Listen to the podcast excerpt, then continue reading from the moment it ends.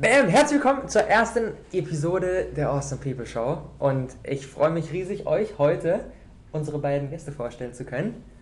Einmal Sarah Tschernikow, herzlich willkommen. Hallo.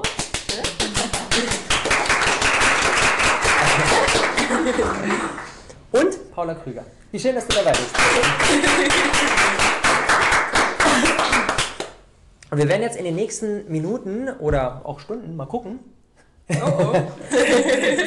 gemeinsam so ein Stückchen herausarbeiten, wie, wie man es schafft, wirklich so seine eigene Idee in die Welt hinauszutragen, wie man es schafft, Reichweite aufzubauen. Ähm, du vor allem mit dem Fokus auf das Thema Podcasting, ja. werden gleich noch eine kurze Vorstellung reingehen, du mit dem Fokus auf das Thema Bloggen und ähm, quasi da Reichweite aufzubauen und ähm, natürlich mit einer ganzen Menge spannenden Fragen. Ich bin mega gespannt, was, was hier so in den nächsten Minuten passieren wird und ich will ich will zum Start ähm, gerne nochmal so, noch so mein, mein oder, oder mein, wie, wie, wie ich, wie, wieso ich mir gedacht habe, okay, lass mal eine Awesome People Show machen, weil ich gemerkt habe, ich habe jetzt in den letzten Jahren schon einiges an Interviews gemacht so und ähm, habe aber gemerkt, eine ganz besondere Dynamik kommt eigentlich raus, wenn mehrere Leute über ein Thema sprechen. Deswegen freue ich mich mega, dass ihr heute beide dabei seid, weil ich glaube, mit den, ähm, mit den Fragen von den Zuschauern, mit den Fragen aus dem Livestream können wir so all unser gesamtes Know-how in einen Topf werfen und dafür sorgen, dass da richtig viel geiler Value kreiert wird. Und seid ihr ready? Ja, voll. Ja, voll. Ja, voll. Magst du mit einer kurzen Vorstellung starten? Ja, kann ich. äh, ich bin Paula, ähm, ich bin hauptberufliche Bloggerin auf lauffanat.de und ähm, ja, ich mache das Ganze seit letztem Jahr, Mitte letzten Jahres, hauptberuflich und ähm, ja, habe 60.000 Blogleser monatlich auf meinem Blog und verdiene damit eben hauptsächlich mein Geld. Nebenbei so ein bisschen Instagram, so ein bisschen Facebook, ein bisschen YouTube, Pinterest, so was man eben alles so macht als Blogger. Und äh, ja, ich freue mich, heute hier zu sein und Geil. mit euch ein bisschen über Reichweite quatschen zu können.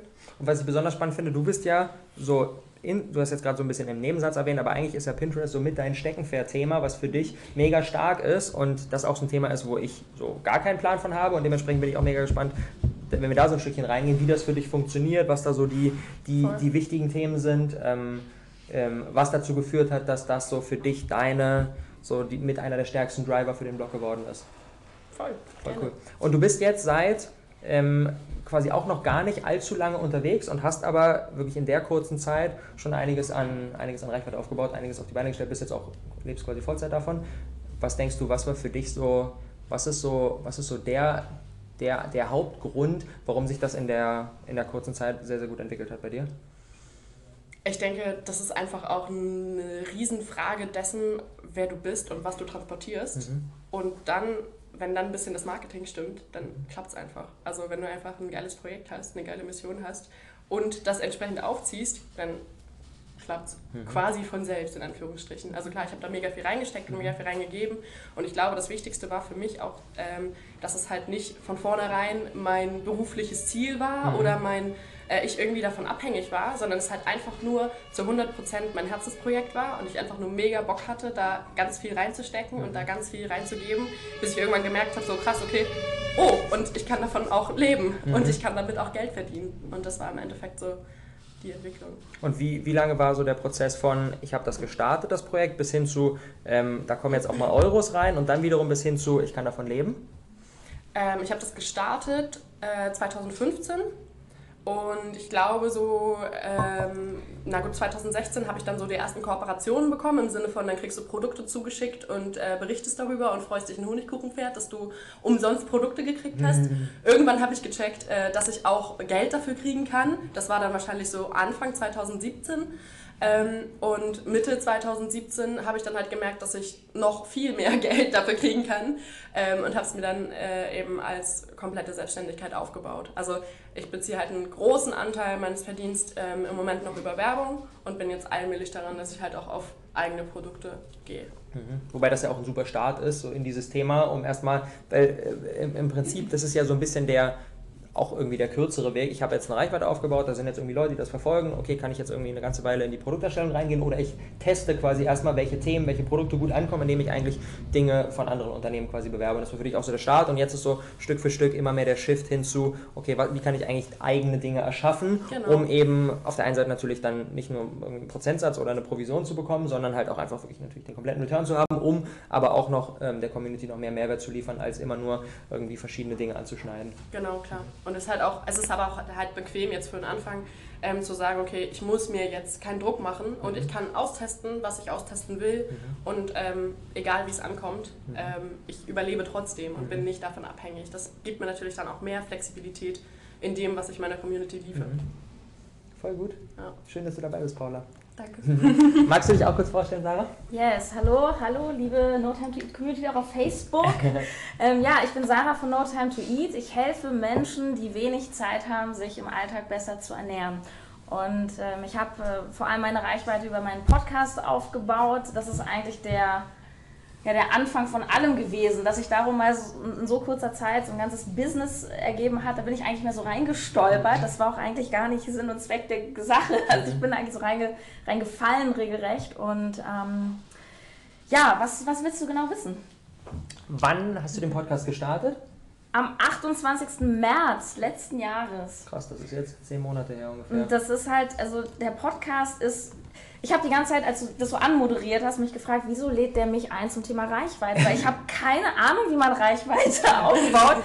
Es war so, dieser Podcast ist wirklich von 0 auf 1 der iTunes-Charts hat sich dort, der Gesamtcharts hat sich dort neun Wochen gehalten und ich hatte kein Geld, ich hatte keine E-Mail-Liste, ich wusste nicht, wie das geht, mhm. ich hatte keine Connections, ich bin ja eigentlich Journalistin und dann haben manche gesagt, ja, du hast ja da bestimmt da die Medien. Ich so, was? Und ich habe ja nicht mal gemerkt, dass ich auf der Eins plötzlich war. Was? Es war, es war so. ähm, aber du hast den Podcast selber hochgeladen? Ja, ich habe den selber hochgeladen. Und das Ding war, für mich war klar, also natürlich war die Idee des Podcasts, okay, ich versuche irgendwie mir eine, eine, Community aufzubauen. Mhm. Das war, eigentlich wollte ich als Ernährungsberaterin bekannter werden mhm. in Berlin. Ich habe halt 1 zu 1 Coaching gemacht. Mhm. Und ähm, ich bin aber davon ausgegangen, okay, Sarah, du sendest jetzt ein paar Wochen erstmal ins Leere. Mhm. Also habe ich mir auch die Charts nicht angeguckt. So, warum? Geil. So, und dann hat mir ein Bekannter, ähm, der auch einen Podcast macht, den ich zufällig kurz vorher kennengelernt habe, mit dem war ich auf Facebook und dann schrieb er so, hey Sarah, Grüße aus dem Rheinland, Glückwunsch zur Platzierung. Ich so, hä, was für eine Platzierung? ja, du bist auf Platz 4. Ich so, wie? War ich Platz 4 und am nächsten Tag war ich auf der 1. Und ja, das war natürlich irgendwie total cool, aber es war gleichzeitig auch die Vollüberforderung. Mhm. Weil bei mir kam dann, also das klingt erstmal wie so ein mega Traum, aber mhm. es hat mich massiv überfordert, weil innerhalb von, ich weiß nicht, also wie gesagt, Ende März gestartet, April war ich auf der 1 und im April dann hieß es schon, ja, willst du ein Buch schreiben, willst du das, Was? Werbekooperation, willst du das? Ich so, weiß nicht. also es war echt, ähm, also inzwischen ist es auch ganz cool, weil es jetzt so langsam auch ich ernte so langsam auch mhm. das, was ich gesät habe. Aber es war wirklich krass. Ja. ja. Crazy. Und ähm, jetzt ist ja, das ist ja so ein Stückchen irgendwie natürlich der Traum von jedem, der so einen Podcast startet, weil bei den meisten ist ja genau das, was du gesagt hast. Du nimmst auf und dann schickst du erstmal so ein bisschen dein Content irgendwie ins Blaue und dann ja. kriegst du vielleicht, freust du dich über deine erste E-Mail, die nach irgendwie nach einer Woche reinkommt, mhm. wegen, ich habe deinen Podcast wirklich gehört und dann so, oh, ist ja wirklich Realität. Und bei dir ging es aber irgendwie dann doch um einiges krasser ab. Was, ja. was denkst du, warum das passiert ist?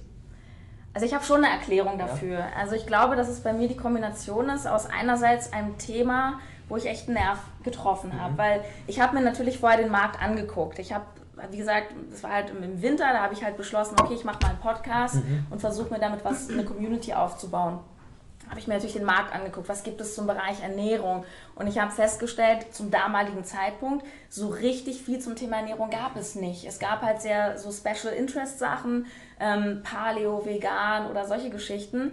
Aber jemand, der halt so sagt, ich breche mal Ernährung runter für jeden, ich mache mal ganz low, ich mache mal eher so, so Mainstream, böse gesprochen, das gab es nicht. Mhm. Und das Ding ist, meine Zielgruppe ist riesig groß, weil alle haben keine Zeit und alle müssen essen. Es fühlt sich einfach jeder überall angesprochen von dem Thema. Und was ich aber auch sage, es ist halt schon qualitativ sehr hochwertig, was ich mache. Ich habe halt den Radio-Background, ich kann halt sprechen, ich kann mit einem Mikrofon umgehen, ich gehe auch mit einem hohen Qualitätsanspruch ran, was so Sound betrifft und Technik. Und das ist schon etwas, wo ich sage, da hebe ich mich auch ab von vielen, die das nicht böse gemeint, aber auch sehr amateurhaft machen. Und ich glaube, Podcast ist halt schon auch mehr, als ich stelle mir ein Mikrofon hin und dann rede ich mal drauf los. Ich mache das immer so. Sicher!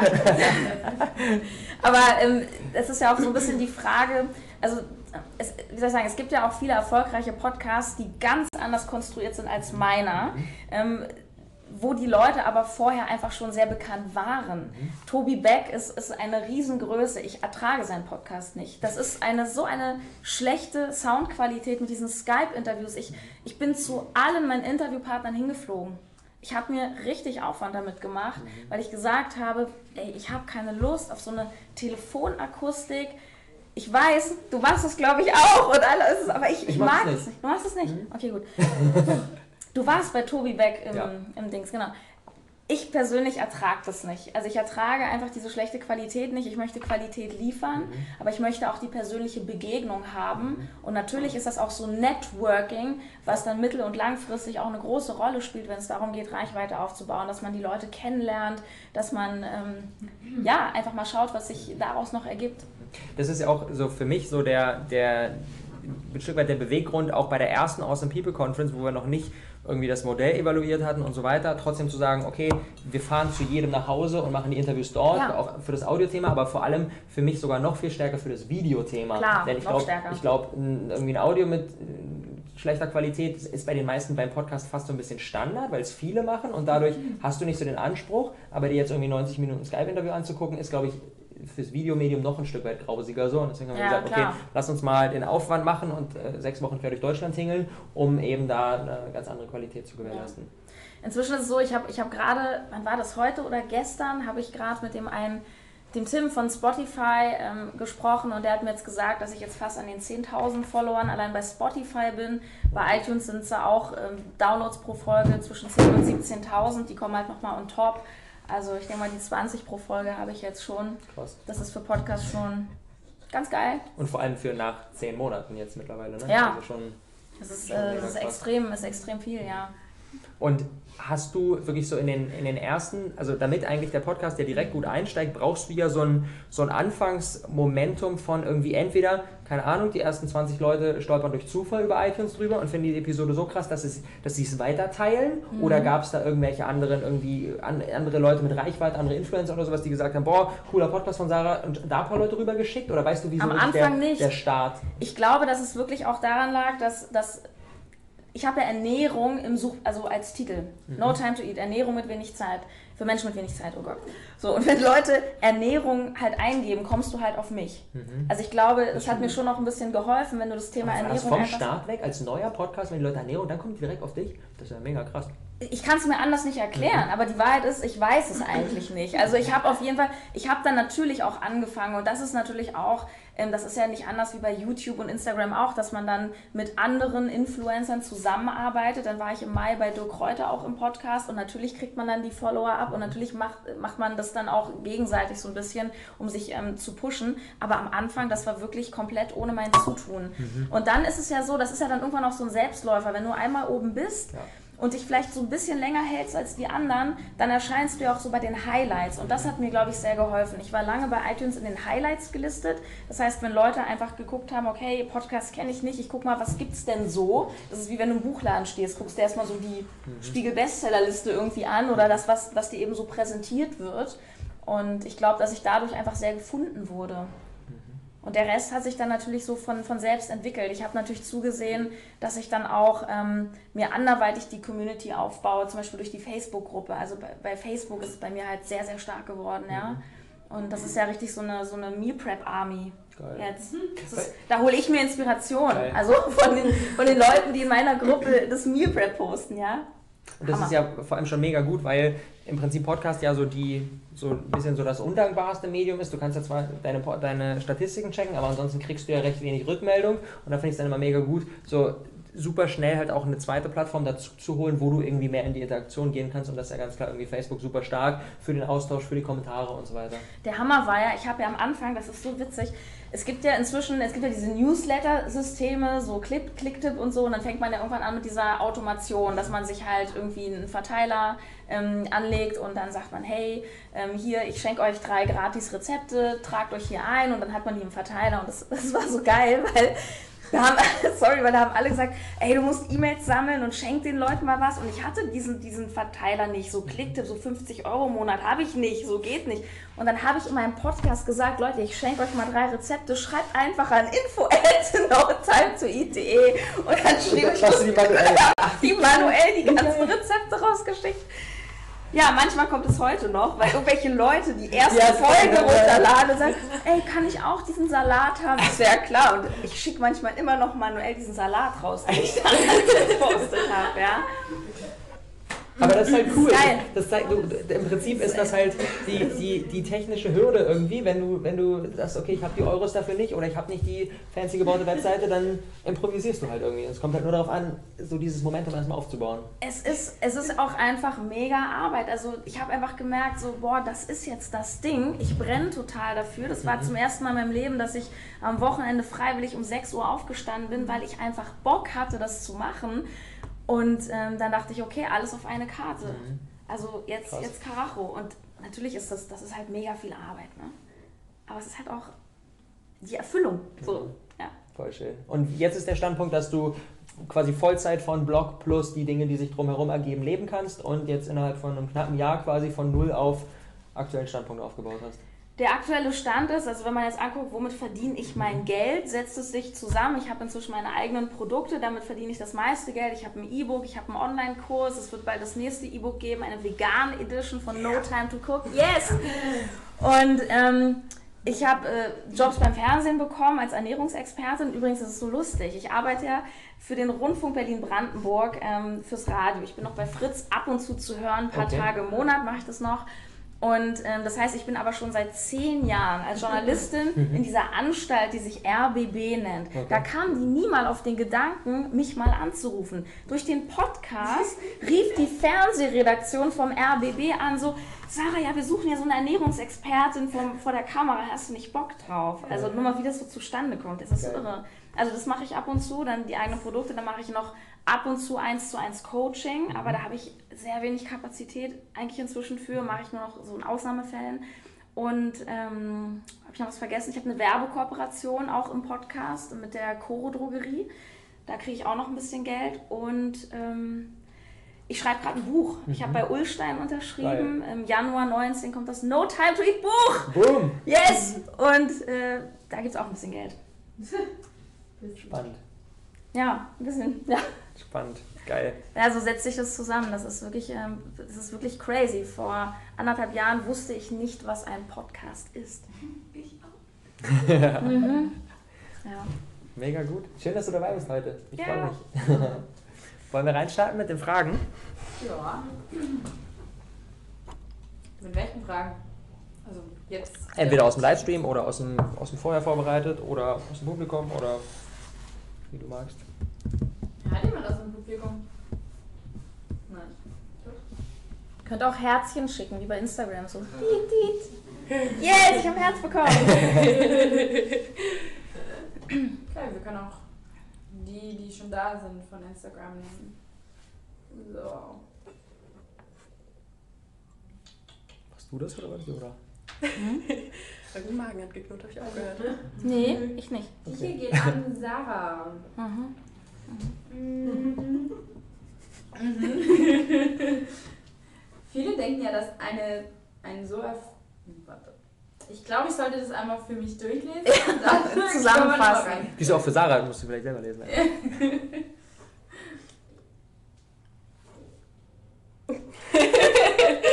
okay.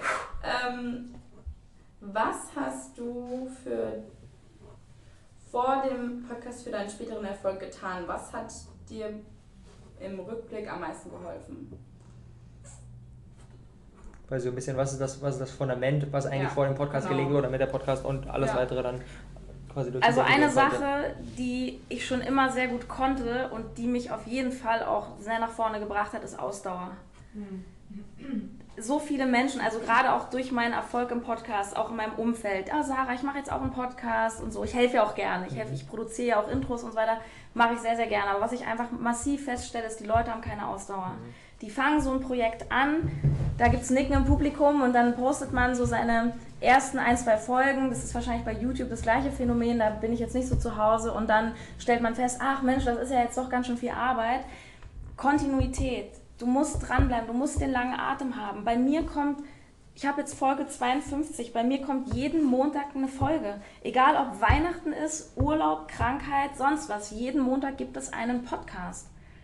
Und da muss man halt auch für alle, die starten wollen, ja, das ist auf jeden Fall ein gutes Medium, aber seid euch darüber im Klaren, was das auch einfach heißt. Weil ich, ich kriege ja E-Mails, ähm, wo die Leute sagen, oh, endlich Montag, Podcast-Tag. Da kannst du nicht kommen und plötzlich sagen, Montag gibt es halt keinen Podcast. Und ähm, ich glaube, das ist etwas, wo ich schon immer sehr gut drin war, Dinge auch durchzuziehen. Mhm. Ja? Also das heißt, du hast auch wirklich ja. so einen ganz fixen Redaktionsplan mit, okay, ich plane vier Wochen im Voraus mein Content und sowas? Oder wie? Aktuell handle ich mich so von Montag zu Montag. Ist die nächste Folge schon produziert oder nicht? Ja, die für Montag ist schon, ist schon da. Und äh, ich habe jetzt auch äh, seit kurzem meine erste Mitarbeiterin äh, mhm. tatsächlich, die jetzt auch zum Beispiel sowas für mich macht, den Podcast hochladen, auf die ganzen, auf meine Webseite stellen und so weiter. Ähm, aber am Anfang, ich bin zum Beispiel, das ist auch so ein Ding, ich bin halt sehr geplant gestartet. Also klar, den Machern gehört die Welt. Immer machen. Nicht jetzt ein Jahr am Podcast rumbasteln, bis das Intro perfekt ist, das ist Bullshit. Aber schon auch mit Struktur. Ich hatte neun Folgen vorproduziert und du glaubst nicht, wie schnell neun Wochen rum waren. Weil wenn der Erfolg dann kommt und plötzlich alle was von dir wollen, dann bist du nur noch damit beschäftigt, irgendwelche Entscheidungen zu treffen. Ja, oder wie zum Beispiel, dann kommen die da mit einem Buch. Ich war drei Wochen irgendwie auf der Eins, ja, willst du ein Buch schreiben? Ich so, ja, an sich schon, aber jetzt falscher Zeitpunkt, ja. Und plötzlich beschäftigst du dich mit diesen Fragen und weißt gar nicht mehr, wann du irgendwie diesen Podcast machen sollst. Mhm. Also von daher war das ganz gut. Also machen, gleichzeitig aber auch mit einer Planung rangehen, mit einer Struktur rangehen ist meine Empfehlung auch für jeden, der in so eine Richtung gehen will und halt die Kontinuität. Das heißt, würdest du empfehlen, wirklich dieses, ich habe so viel Content vorproduziert, weil wenn mich immer Leute fragen, Robert, wie viele Episoden brauche ich, um zu starten, sage ich immer eine.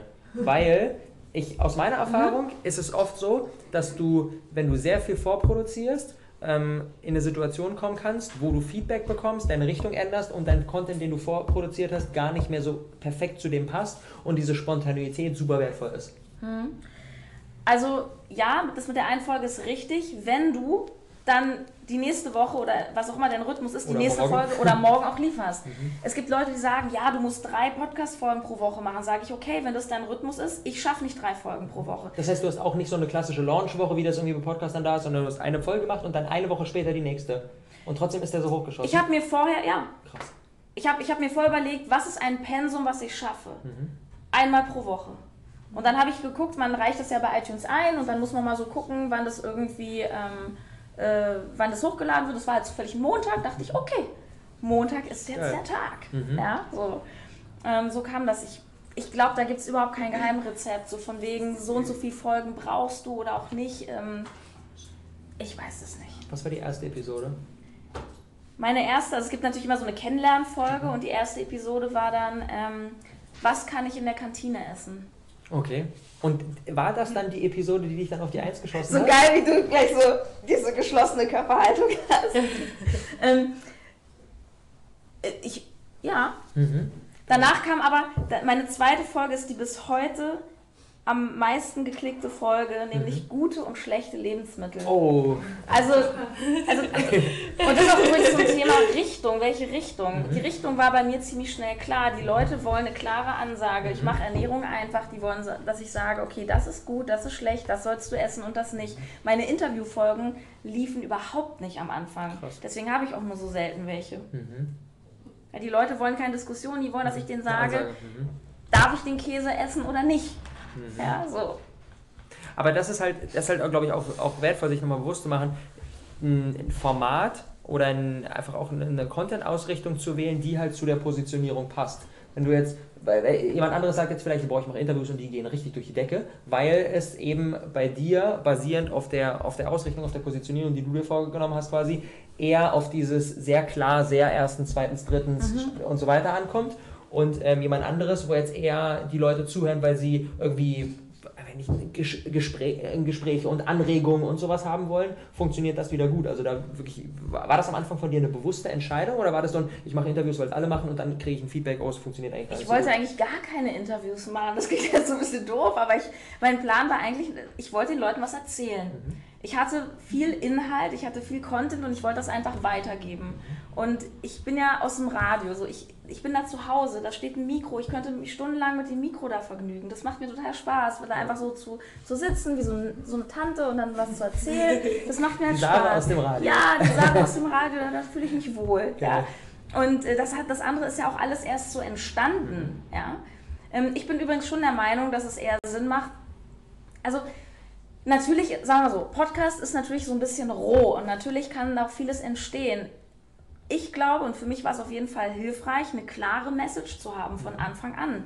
Also ich bin da eher ein geplanter Typ. Mhm. Ich wusste von vornherein, das ist mein Thema, das ist meine Zielgruppe.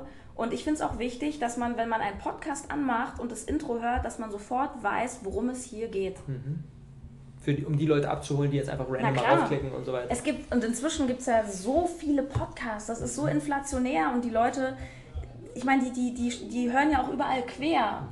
Du musst doch eine Orientierung haben. Mhm. Das ist ja so ein bisschen wie wenn ich auf Instagram irgendwie scrolle, dann möchte ich auch sofort sehen, aha, Fitness. Mhm. Aha, vegan oder so. Mhm. Das finde ich mega spannend. Aber so? nee, sehe ich nämlich ganz anders. Okay. Weil ähm, ich habe angefangen als ähm, ich starte jetzt mal einen Blog über Laufen und Pumpen, weil es darüber bisher irgendwie nicht wirklich was gibt, schon gar nicht für Frauen. Mhm. Und ich habe halt wirklich die ersten Wochen konsequent nur über Laufen und Pumpen geschrieben.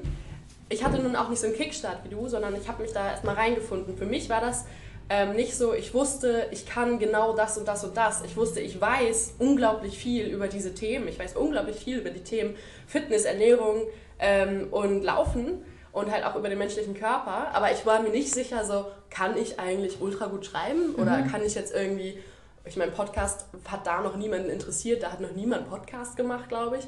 Und ähm, YouTube-Videos waren für mich klar so, oh nee, das, das ist nicht mein Ding, mich jetzt hier vor die Kamera zu setzen und zu labern. Ähm, ich schreibe so. Und Schreiben bringt mir schon immer Spaß, aber für mich war auch nicht klar, in welche Richtung das geht. Und ich sage auch bis heute, mein Blog ähm, wächst auf jeden Fall gemeinsam mit mir. Mhm. Denn ähm, inzwischen ähm, bin ich eben auch nicht mehr straight. Bei, ähm, bei mir geht es um Laufen und Krafttraining, sondern inzwischen bin ich, ich habe meine Mission und meine Mission liegt schon auch da. Ich will die Menschen davon befreien, dass sie sich in so einer Diätmentalität aufhängen und dass sie sich permanent einfach nur an ultra strenge Regeln halten, ähm, die sie nicht weiterbringen. Und ich will die Menschen motivieren, sich fit zu halten, gesund zu ernähren und Sport zu treiben, weil sie es sich wert sind und weil sie sich lieben und nicht, weil sie sich permanent bekämpfen müssen.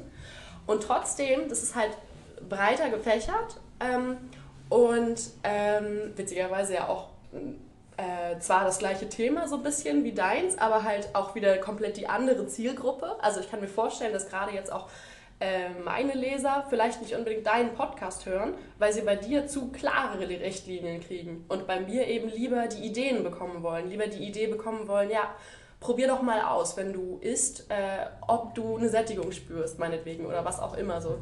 Ähm, und bei mir ist es halt immer weiter gewachsen und natürlich, dann sortiert sich auch ein Teil der Community wieder aus. Also logisch, wer ganz am Anfang nur dabei war, weil ich eben äh, genau über die Kombination von Laufen und Pumpen ähm, geschrieben habe und inzwischen aber auch ein großes äh, Steckenpferd in der Ernährung sehe und ein großes Steckenpferd in dem mentalen Training sehe, ähm, trotzdem fühlt es sich für mich genau richtig an, weil ich eben weiß, das bin ganz genau zu 100% ich. Ich glaube, das könnte ich nicht sagen, wenn ich eben bis sozusagen ans Ende meines Lebens an genau dieser einen Richtung festhalte.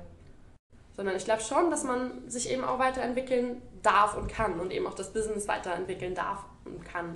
Aber dann ist ja quasi, du hast ja zwei Möglichkeiten. Entweder du sagst, okay, ich weiche in Anführungsstrichen ein bisschen meine Zielgruppe auf, die ich mir vor, vor, vorher gesetzt habe, oder ich starte einfach ein neues Projekt. Wenn, ich jetzt mer wenn du jetzt merken würdest, okay, ich habe eigentlich laufen, irgendwie, mich interessiert gerade voll irgendwie das Thema Ernährung, dann mache ich quasi No Time to Eat Ja. Blog auf sozusagen, Ja. ähm, der dann irgendwie die Leute abholen würde? Oder bist du ein großer Fan davon, dass quasi du ein großes Projekt haben musst und das muss optimal dich als Person widerspiegeln und ähm, das ist das, was am besten zu dir passt?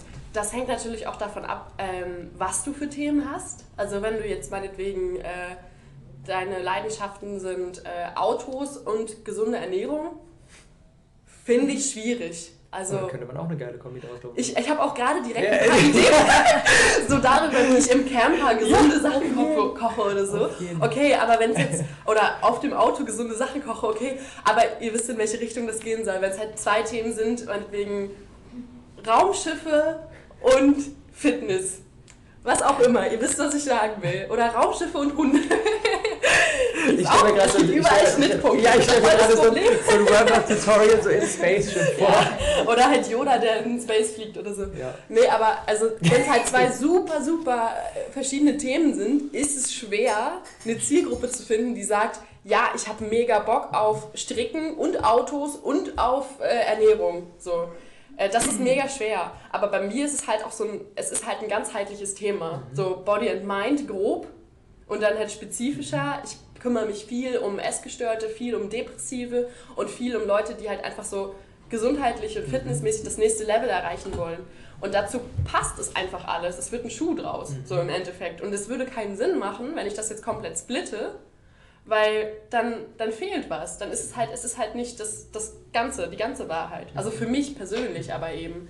Genauso wie ich ähm, Sarahs Projekt voll sinnig finde, weil jemand, der wirklich nur was über Ernährung wissen will und den das Ganze drumherum einfach nicht interessiert, voll okay. Soll er zu Sarah gehen und sich das. Also ich will das nicht der- damit Aber du hast, ja auch eine, du hast ja auch eine klare Positionierung, Ja. nämlich dass du anti-Diät bist oder anti-Fitness, 10-Wochen-Programm oder sowas. Ja? Klar, also das, ja. Ist ja, das ist ja auch eine Positionierung. Die Auf muss, ja jeden nicht, Fall. die muss ja nicht sozusagen fachspezifisch sein im, im, im. Genre. Ja, so. Aber ich wollte sagen, ich bin da Ja. reingewachsen und ich Mhm. habe nicht ja cool. mit dieser Message gestartet. Also ich habe nicht 100% diese Message von Anfang an formulieren können. Ja. Und eigentlich kann ich die erst kon immer konkreter formulieren, seit ich hier im Space bin. Sie ist zwar schon länger vorhanden so, aber jetzt auch durch, durch diesen Input hier und durch den, den Druck sozusagen, so ich muss doch mal meine Vision in Worte fassen, kann ich es jetzt allmählich in Worte fassen, was ich halt schon permanent seit einem Jahr so ziemlich mache. Würdet ihr sagen, dass bei dir die Leute eher wegen dir, Paula, als Person dabei sind und bei dir eher wegen des konkreten Themas? Quasi bei dir mehr Content-Identifikation und bei dir mehr Personenidentifikation? Ich kenne ehrlich gesagt wenig von Sarahs Podcast, muss ich zugeben. Ich habe es noch nicht geschafft reinzuhören.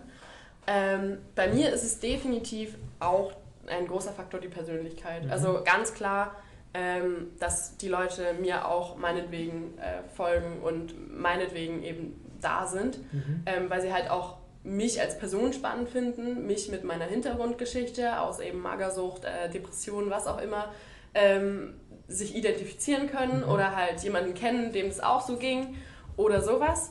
Ähm, aber ich glaube trotzdem, dass halt auch das Fachspezifische Mhm. eine große Rolle spielt. Mhm. Die Mischung macht es eben, weil Mhm. ähm, ich glaube, ich mache eine äh, spannende Mischung aus eben persönlich und trotzdem evidenzbasiert. Mhm.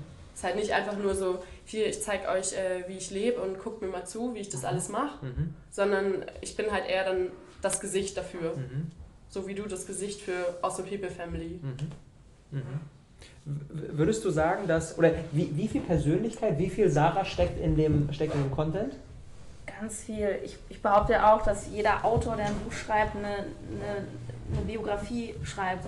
Weil selbst wenn ich eine, eine fiktive Geschichte schreibe, schreibe ich sie anders, als du sie schreiben würdest oder anders, als Paula sie erzählen würde. Und genauso ist es mit meinem Thema. Natürlich, glaube ich, habe ich bei meinem Thema vor allem die themeninteressierten Leute angezogen. So, aha, okay, Tipps, Ernährung. Mhm. Aber natürlich ist das, weil ich bin inzwischen, ich bin die Sarah, ja, die macht Ernährung leicht. Mhm. Ah, das ist die Sarah, die jetzt nicht sagt, vegan ist das Geilste. So, ah, das ist die, die nicht so dogmatisch ist. Und natürlich spielt eine Personality mit rein und ich erzähle ja auch sehr viele persönliche Geschichten. Ich bin ja auch sehr so anti-Diät und, und solche, solche Sachen. Ich habe ja auch ähm, so, ein, so eine Achterbahnfahrt mit Essstörungen hinter mir, das erzähle ich auch. Und ähm, Hungerkuren und, und was, was Frauen da sich so gerne antun im Laufe ihrer Zeit, ja. Ähm, Ich glaube aber auch, ähm, du brauchst immer einen Teil Persönlichkeit, Natürlich. damit es erfolgreich wird. Zumindest in diesem ganzen Online-Geschehen oder ich glaube ich glaub überall. Es Ja. ist einfach immer wichtig. Es gibt so unglaublich viele Menschen, auch allein wenn ich mich umgucke, wie unglaublich viele Fitnessblogger es gibt. Oder auch äh, Persönlichkeitsentwicklung, Ernährung, was auch Ja. immer. Wie unglaublich viel.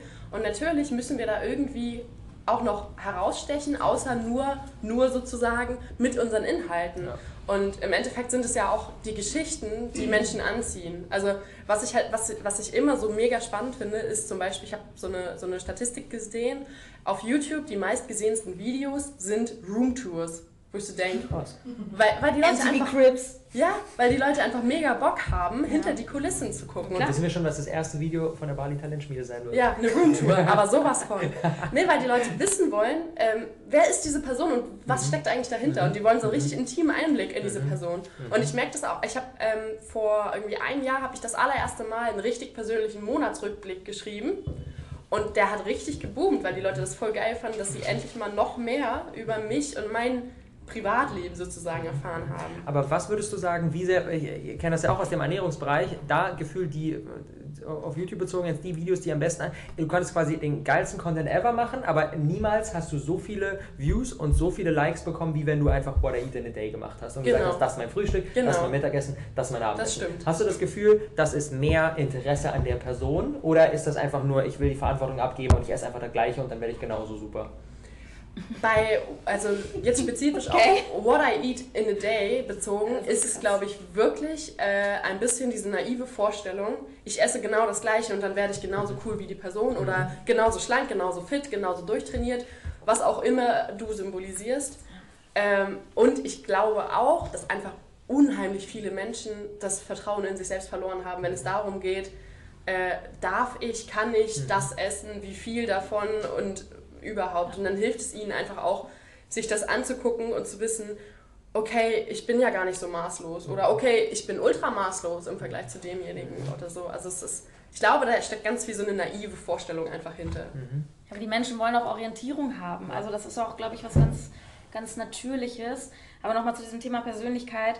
Ähm, wenn du jetzt mal auch anguckst, ähm, was Menschen kaufen, also Konsum und auch Podcast hören und Blog ist ja, also es ist nicht direkt kaufen, aber es ist ein, ein Konsum von etwas. Du investierst ja auch deine Zeit, ist ja nur eine andere Genau, klar. quasi. Menschen kaufen bei Menschen und nicht bei einer Firma. Ja. So, ja? Also du, du kaufst ja auch, du kaufst ja auch eine Atmosphäre, du kaufst einen Lifestyle, du kaufst ein Gefühl. Die Leute kaufen nicht ein iPhone, weil es das beste Telefon ist, sondern du kaufst es halt, weil es Apple ist und weil es einen Lifestyle verkörpert. Und genauso ist es ja auch bei den Fitnessleuten. Man kann sich mit bestimmten Leuten identifizieren. Und ich glaube, das ist auch so eine Mischung aus Vorbild sein, so keine Ahnung, ich will sein wie Sophia Thiel, ich möchte auch so schön sein, ich möchte auch so ein Sixpack haben. Ähm, aber ja, es ist auch ein, ein Gefühl. Ja? Also ich persönlich versuche ja auch ein bisschen locker, Lockerheit reinzubringen in das Thema Ernährung. Und das ist auch das, was, ich, was mir gefeedbackt wird. Dass Menschen zu mir schreiben, oh endlich, ich habe, Sarah, ich habe endlich wieder Lust, mich mit Ernährung zu befassen und ich habe schon aufgegeben und die sagen, ey, ich habe endlich irgendwie 10 Kilo verloren, obwohl ich überhaupt kein Abnehmen-Podcast bin, aber einfach, weil einfach so wie so ein, so ein normales Verhältnis hergestellt wird zum Essen. Und ich glaube, das spielt ganz viel mit rein. Da hat man auch eine große Verantwortung. Das ist auch so etwas, was ich mir manchmal so denke, oh, ich habe jetzt eine ganz schöne Verantwortung. Auch auf Instagram, darf ich das jetzt posten, dass ich jetzt hier so einen Kinderriegel esse und so? Und dann sage ich ja, und dann, dann erzähle ich mal, hey, guck mal Leute, ich esse auch einen Kinderriegel und versuche wieder die Lockerheit reinzubringen.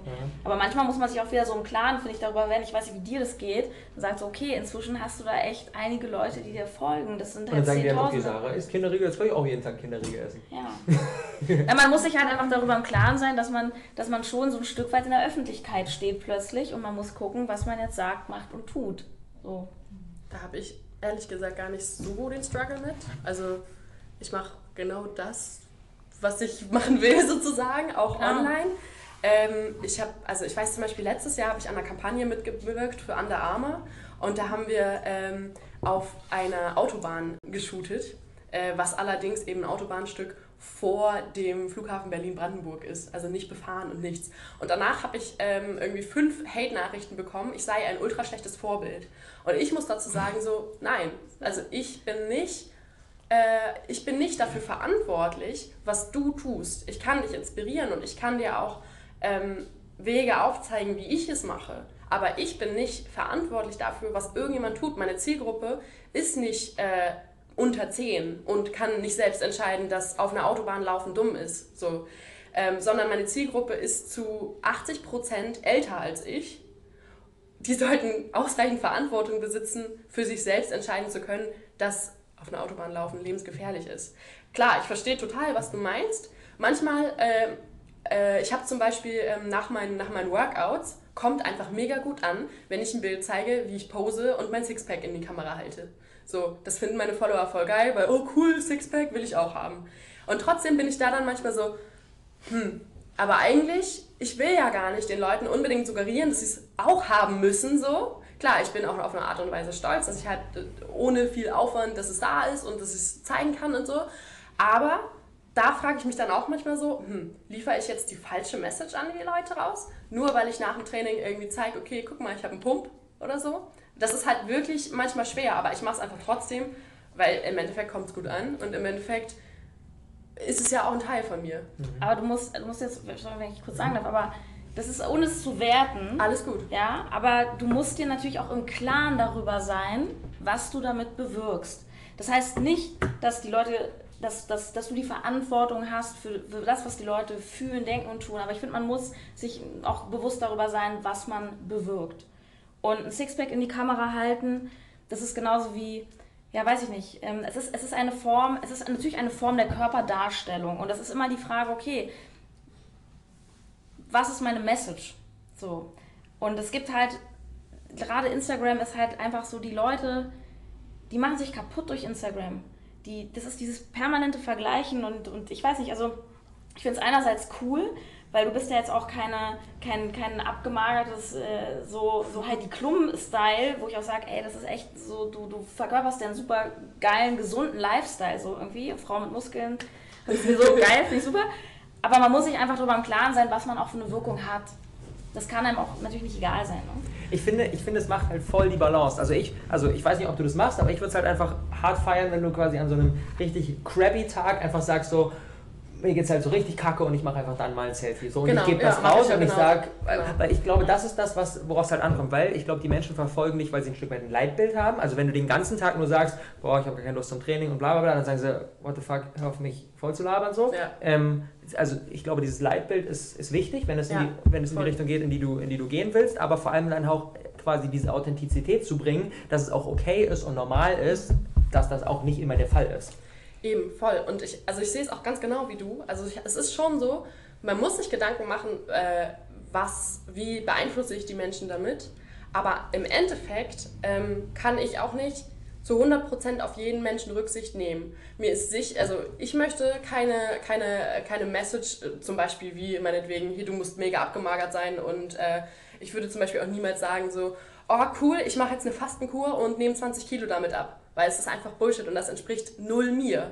Aber zum Beispiel die, der Grundgedanke, ey, ich mache äh, Training, weil ich Bock drauf habe und ich äh, ernähre mich so, weil ich es mega geil finde und weil es mir gut damit geht und der coole positive Kollateralschaden ist, ich bin muskulös und man sieht nach dem Training mein Sixpack. So.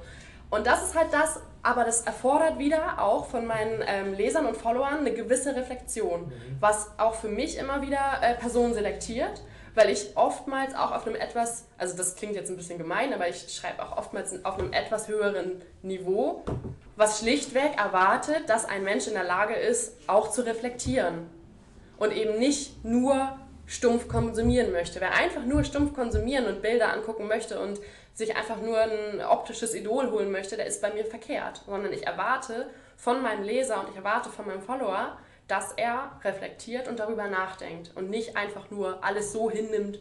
Und das wiederum schreibe ich aber eben auch immer und immer und immer wieder. So Leute, glaubt nicht jeden Scheiß und guckt euch das an und poste dann eben auch nicht nur, guck mal, das ist mein mega definiertes Sixpack, sondern zeigt genauso auch, äh, und so sieht's aus, wenn ich äh, ein Kilo Sushi gefressen habe. So, es ist dann halt nicht mehr ein super definiertes Sixpack, sondern ein Foodbaby. Und es ist auch nicht dramatisch, weil es gehört Die Lebensmittelschwangerschaft. Ja, richtig. Bekommst du viel Hate? Ja. Echt, ja? Äh, also, was heißt viel? Äh, viel ist ja immer subjektiv, aber ich bekomme Hate. Mhm. Und ähm, wahrscheinlich noch nicht genug, als dass es einfach an mir abprallen könnte. aber schon auch manchmal ziemlich äh, hartes so. Also es geht dann, es ist meistens, meistens ist es sehr oberflächlich, meistens kommt es über Facebook, einfach nur, Ja, und halt YouTube, ne? genau, das war letztes Jahr eben Ja. mit YouTube, mit, mit YouTube war es letztes Jahr ziemlich krass und sonst ist es halt immer mal so ein bisschen, ja, äh, du bist scheiße. Ja, okay, mein Gott. Für das Konstruktiv. Ja, genau so. Oder auch, nö, das ist Bullshit. Ja, okay, was ist daran Bullshit? Kommt nie wieder eine Antwort. Alles klar, danke, blockieren weg. Ja, das sind dann meistens die ohne Profilbild und ohne Namen. Letztens, letztens hatte ich noch einen, er, er war Wissenschaftler. Ähm, dann habe ich ihn gegoogelt, weil mich das wirklich interessiert hat, abgesehen davon, dass er überall getrollt hat, ähm, war er äh, Master of irgendwas mit äh, Bauingenieurwesen. Wo ich so denke, ja cool, also ist vielleicht Wissenschaft, aber was hat das mit Fitness zu tun? Warum kannst du damit jetzt gegen meinen Blogartikel haten? So, Wie ist es bei dir?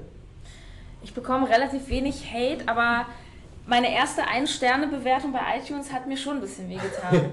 Da stand einfach nur, es war auch wieder so geil, also ohne Profilbild, ohne Namen, nicht authentisch. ja, perfekt. Und das, das Schöne war aber, natürlich hat mich das gewurmt. Ich bin ein Mensch, natürlich will ich sowas nicht haben, aber ich habe mich darauf vorbereitet, gerade weil der Erfolg auch so massiv kam. Er sagte, ja Sarah, ich will dir nur sagen, dass du wirst nicht immer fünf Sterne kriegen. Ja, okay. Und als es dann passiert ist, hat mein, mein Freund Jasper Carven, liebe Grüße, mir auf die Schulter geklopft und gesagt, Sarah, jetzt hast du es geschafft. Jetzt bist du erfolgreich. ja, weil es ist aber auch wirklich so, man kann einfach nicht jedem gefallen. Ich bekomme nicht viel Hate, aber ich bekomme auch, ähm, also sagen wir so, es ist meistens, also wenn ich Kritik bekomme, ist es eher sachlich, wo ich auch sage, da setze ich mich mit auseinander, da schreibe ich auch gerne zurück, ich nehme das auch total ernst und ich finde es auch total gut, wenn Leute mir sagen, das gefällt mir nicht an dem, was du machst. Ähm, was nicht so gut ankam, war, als ich irgendwann anfing mit Werbung oder anfing, irgendwann meine eigenen Produkte zu bewerben. Da habe ich aber auch eine ganz eigene Haltung dazu, weil ich irgendwie sage, ähm, die Leute sind ja irgendwann mal auf meinen Podcast äh, gekommen oder haben mir gefolgt aus, einer, aus einem Problem heraus, nämlich ich kann meine Ernährung nicht handeln, ich habe wenig Zeit. Jetzt liefere ich ein, eine Lösung zum Problem. Sogar eine bessere Lösung, als der Podcast allein das ihr liefern kann. Richtig. Und dann wirst du dafür gehatet, beziehungsweise was halt die Menschen auch oft so vergessen ist, wir sind wahnsinnig verwöhnt mit Free Content im Internet. Wir kriegen ja jede Woche, äh, ich, ich weiß nicht, was man, du schreibst Artikel, du machst Fotos. Ich fliege nach München zu Sophia Thiel, ich, ich fliege nach Stuttgart zu Alexander Hartmann ich, und alles for free. Ich verdiene mit dem Podcast selber keinen Cent, außer durch Werbung, die da drin läuft. Wo ich dann denke, Leute, das ist, kann doch nicht euer Ernst sein. Ihr kriegt jede Woche for free Content, ihr kriegt jeden Tag Instagram Posts von mir mit was esse ich und was ist cool und hier und da. Und es ist euer Ernst, dass wenn ich euch jetzt ein Produkt anbiete, was euch hilft, zu einem Problem, weswegen ihr zu mir gekommen seid, dass ihr mich jetzt hatet, bitte deabonniert mich. Ja? Aber klar, natürlich gefällt einem das nicht. Und ich stehe da auch nicht 100% drüber. Wir sind ja alle Menschen und natürlich, ja, aber umso bekannter du wirst, desto mehr kommt dann einfach auch, auch so drumherum. Aber ich glaube, damit muss man, muss man leben. Für mich ist es so schön, dass egal wo ich bin, ich war jetzt gerade wieder auf einem Seminar bei, bei Christian Bischof, der war gerade in Berlin und da haben mich zehn Leute angequatscht, du bist doch Sarah von No Time to Eat, ich wollte dir nur sagen, es ist so schön, es ist so toll, können wir ein Selfie machen? Ja, wir sind ja auf dem Klo, ja egal, können wir ein Selfie machen? Das ist, das ist, das ist, das ist meine Bezahlung, ja, so und so wird es dir ja auch gehen, dass du ganz viele Fans hast, die dir schreiben, hey toll und durch dich und so und das, was Schöneres gibt es nicht. Ich will nie wieder zurück in mein altes Leben. nie wieder. Aber ich, ich, will noch, ich will noch, sorry, ähm, ich will noch mal diesen, diesen Gedanken auch mit dem ähm, zu unterstreichen, wie wertvoll es oder wie wichtig es ist, sich auch bewusst zu machen, dass es nichts Schlechtes, sondern was Positives ist, wenn du ein Stück weit polarisierst und auch Leute, Leu Leute auch gegenteiliger Meinung sind. Ja. Ähm, denn ich hatte, ich hatte, ähm, das ist eigentlich das ist perfekt. Ich habe, als ich mit dem Rohkost einmal ins Blog gestartet bin, habe ich einmal, das war einer der allerersten Artikel, der so, ich glaube, der wurde irgendwie mehrere tausend Mal auf Facebook geshared und da habe ich quasi geschrieben, ob der Mensch Fleisch- oder Pflanzenfresser ist. Und äh, habe so alle möglichen Sachen, Beispiele und so weiter und so fort. Und ähm, der Artikel wurde so oft geshared, weil natürlich die Hälfte der Veganer gesagt haben, boah, endlich sagt's mal einer. Und die Hälfte der Fleischesser haben geguckt, mal was für ein Bauer. Aber äh, das, das hat natürlich mir wieder ein Stück weit in die Karten gespielt, weil aus deren Freundeslisten von den Leuten, die es geshared haben, die das eigentlich scheiße fanden, auch wieder Leute bei, die es wieder gut fanden. Jede Und Publicity halt ist gute so, Publicity. so rumgegangen ist. Und ich glaube, Ja, das ist auch klar. sinnvoll, sich bewusst zu machen, dass das manchmal ähm, halt eine Sache ist, die einem halt auch enorm helfen kann. Weil wenn du jetzt sagst, okay, ich, ich, ich, ich, ich bin jetzt nicht, ähm, ich bin jetzt irgendwie, ich, ich versuche es allen recht zu machen, dann kriegst du halt nicht die 5 und nicht die 1 Sterne Bewertung, dann kriegst du halt nur 3 Sterne Bewertung und dann kommt der nächste ähm, noch weniger Time to Eat Podcast und dann bist du auch wieder weg. Wenn du derjenige bist, der von allen, der, der möchte, dass alle einen lieb haben, dann hast du keine Message. Ja. Punkt. Es ist einfach so. Ganz einfach.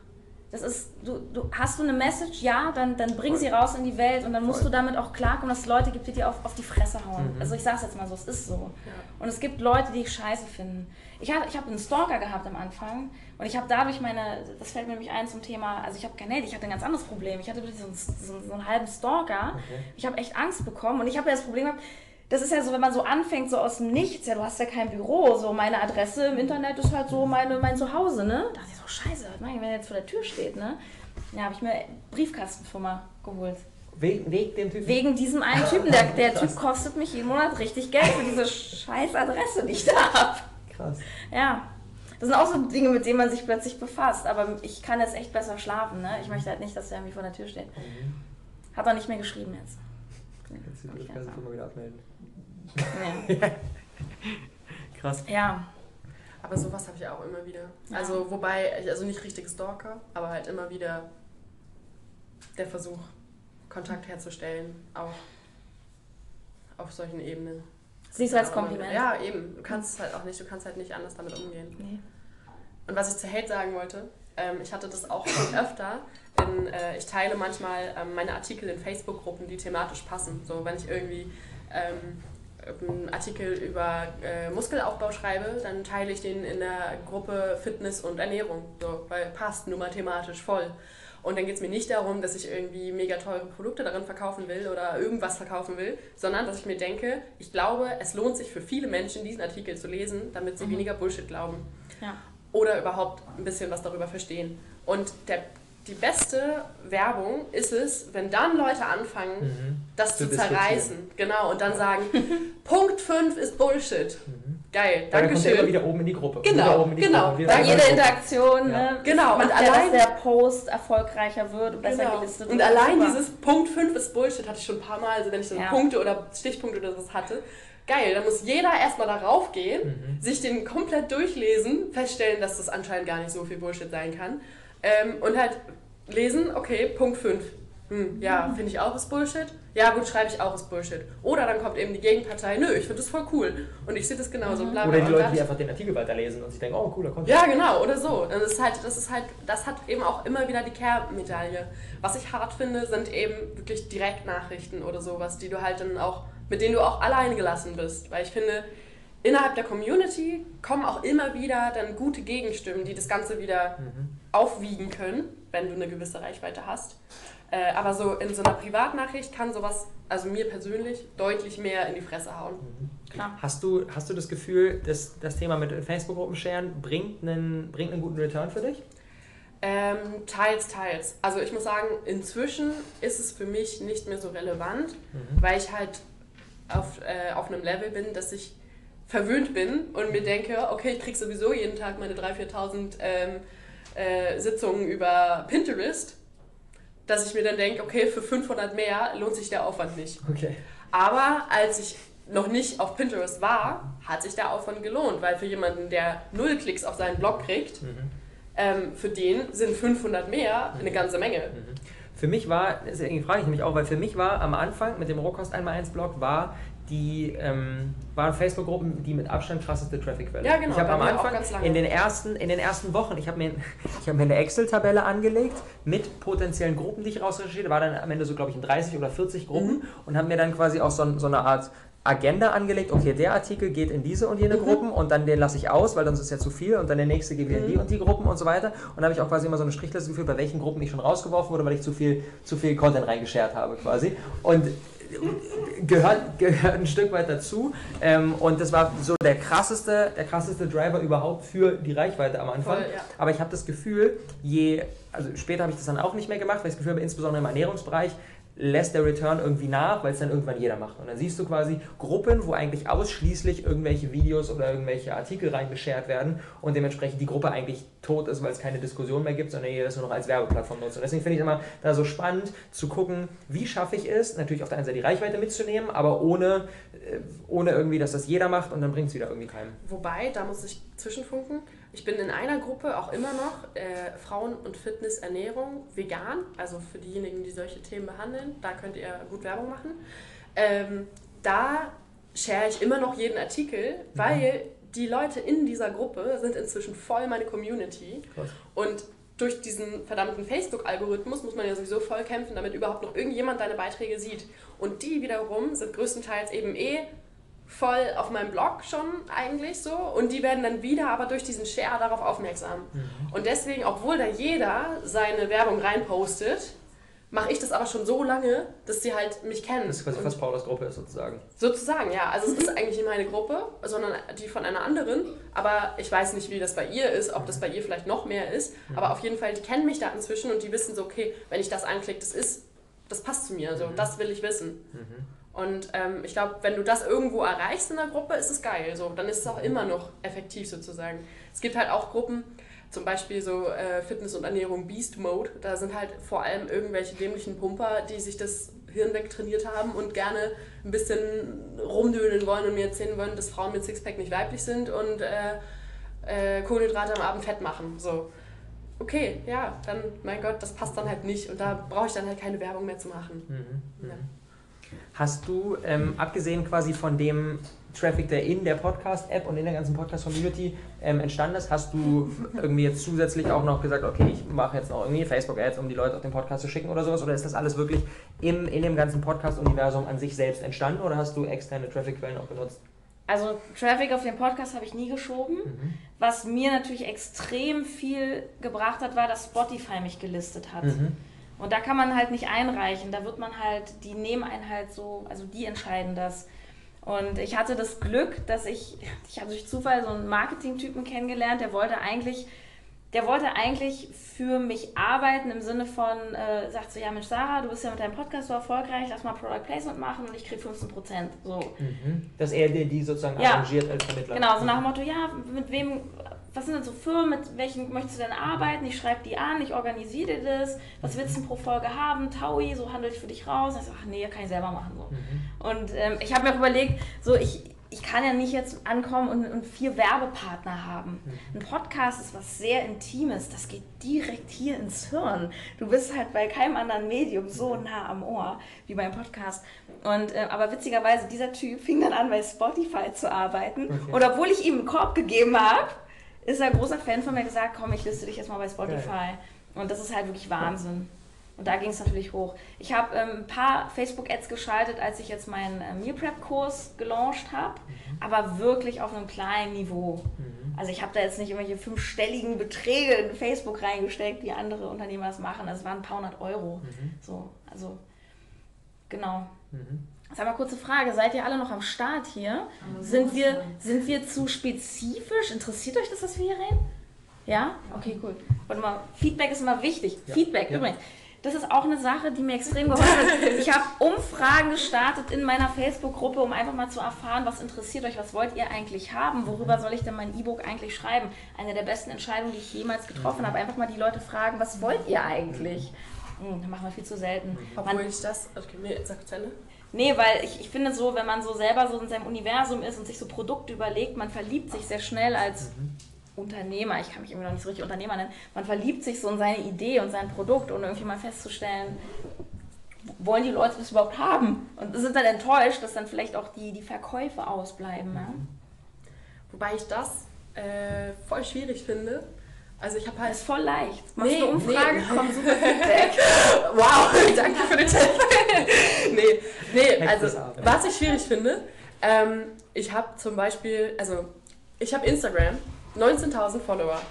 Man könnte denken, geil, 19.000 Leute kaufen mein E-Book, weil das genau zu deren Thema äh, passt.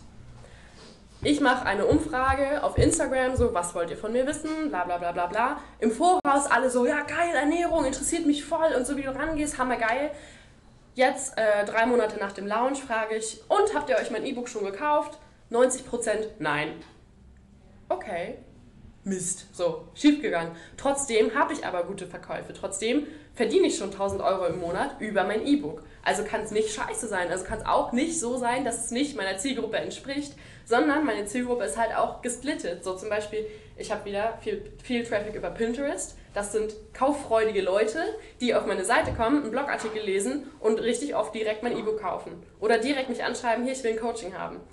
Und die Leute kann ich nicht fragen. Und wenn ich in meiner Facebook-Community frage, die äh, ich inzwischen auch bewusst kleiner halte, damit es ein intimerer Rahmen ist, ist es trotzdem schwierig, weil viele dann auch äh, sagen so, ja, geil, geil, geil, geil, aber im Endeffekt doch nicht im nächsten Schritt bereit sind, dafür Geld zu bezahlen.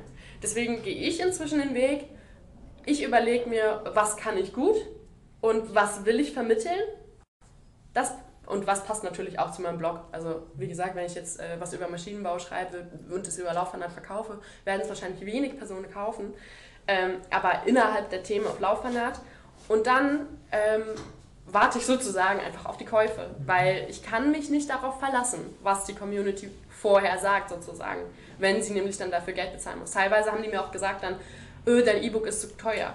Einführungspreis war 9,99 Euro für einen 8 Wochen Ernährungsumstellungsplan. Wirklich, du hast komplett alles erfahren, was du wissen musst, um in 8 Wochen deine Ernährung umzustellen. Wo ich denke, Leute, das ist so einen ähnlichen Kurs kauft ihr bei Size Zero mit weniger Effekt für 300 Euro. Das kann nicht euer Scheiß ernst sein. Ja, aber vielleicht ist, also was ich schon oft festgestellt habe, ist, dass geringer Preis nicht unbedingt ein Verkaufsförderer ist, sondern nee. vielleicht sogar dagegen sprechen kann, weil du denkst, 10 Euro wer weiß, ob das was taugt. Das und stimmt. der 300-Euro-Kurs, der wirkt direkt ganz anders. Auf jeden Fall.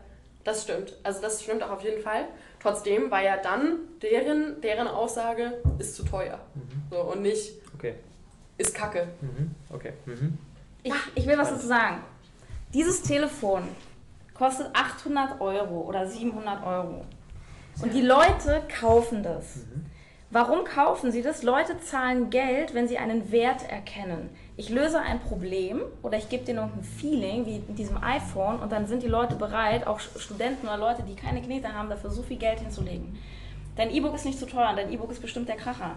Aber die Frage ist, ist den Leuten der Wert klar? Mhm. In dem Moment, Leute sind bereit, Geld zu zahlen, wenn du ein Problem löst. Und die Frage ist halt, wie hat man den Wert vermittelt? Das ist halt die Frage, wie hast du es verkauft? Ich glaube, ähm, dass das aber auch eine Frage wieder der Communities ist. Du sagtest deine Facebook-Community zum Beispiel. Du hast halt, wie groß ist deine Facebook-Gruppe? 4000. Okay. Du hast halt eine 4000 Facebook-Gruppe, eine 4000 Mitglieder Facebook-Gruppe. Das ist ein Referenzwert und wenn wir jetzt mal ähm, an die User denken, Facebook ist nun mal meistens eher so 25, 30 aufwärts. Es sind weitestgehend auch Leute, die sich da ein bisschen bewusster und reflektierter mit auseinandersetzen. Ich habe das Gefühl, bei Instagram zum Beispiel, da gibt es ja das tolle Umfragentool, was ich dann eben auch viel genutzt habe oder viel nutze. Aber es ist einfach nicht repräsentativ, weil ich habe das Gefühl, zum Beispiel diese 19.000 auf Instagram, das ist gar nicht meine Community, obwohl das meine Follower sind. Meine Community ist eben doch eher auf dem Blog. Und die kann ich nun mal sehr, sehr schwer fragen, weil die kann ich nur fragen, indem ich am Ende meines Blogartikels frage, ey, was willst du lesen? Und da ist die Hemmung nun mal wesentlich größer, was zu schreiben, als jetzt in einer Instagram-Umfrage einmal zu klicken, ja oder nein oder cool oder uncool oder Ernährung oder Fitness. So. Die Zahl der, ganz kurz, die Zahl der Abonnenten sagt ja nichts über die Conversion aus, ja. Also das ist halt auch so ein Ding, ne? Die, das, gibt Leute, die haben wahrscheinlich ein dreistellige Follower und die würden trotzdem nichts kaufen. Das ist auch eine Frage, was ist das für eine Kaufkraft, ja? Wenn du wie Johannes Lukas irgendwie nur so kleine 15-jährige Pumper als Zielgruppe hast. Ich meine, jetzt mit seiner Oldschool-Diet macht er auch richtig Schotter, aber ich weiß auch, wer das Marketing für ihn macht. So. Und da, dadurch hat sich jetzt auch einiges geändert. Aber das ist halt so die Sache. Also nur die Zahl und nur die Größe der Gruppe sagt gar nichts darüber aus. Du kannst auch ähm, mit, ich, äh, also zum Beispiel, ich finde, Robert, du bist ein super Beispiel dafür, weil du hast ja auch nicht irgendwie dreistellige, also du bist ja auch nicht bei 100.000 Followern. Überleg mal, mit welchen mhm. Playern du auf der Bühne sitzt. Mit Tobi Beck, mit Dirk Kräuter, mit Laura Seiler, Thaddeus Koroma. Also alle gehen zu Robert Gladitz. Und du hast ja auch, wie viel hast du auf Instagram? Geht, bist du auch 12.000 jetzt mit? Ja. Aber das ist ja auch nicht wie Sophia Thiel ja. jetzt eine Million. Ja, ja. Aber das, also, ist, das sagt ist, nichts aus. Das ist für mich, für mich ist der Punkt, und das ist kurz Feedback zu dir.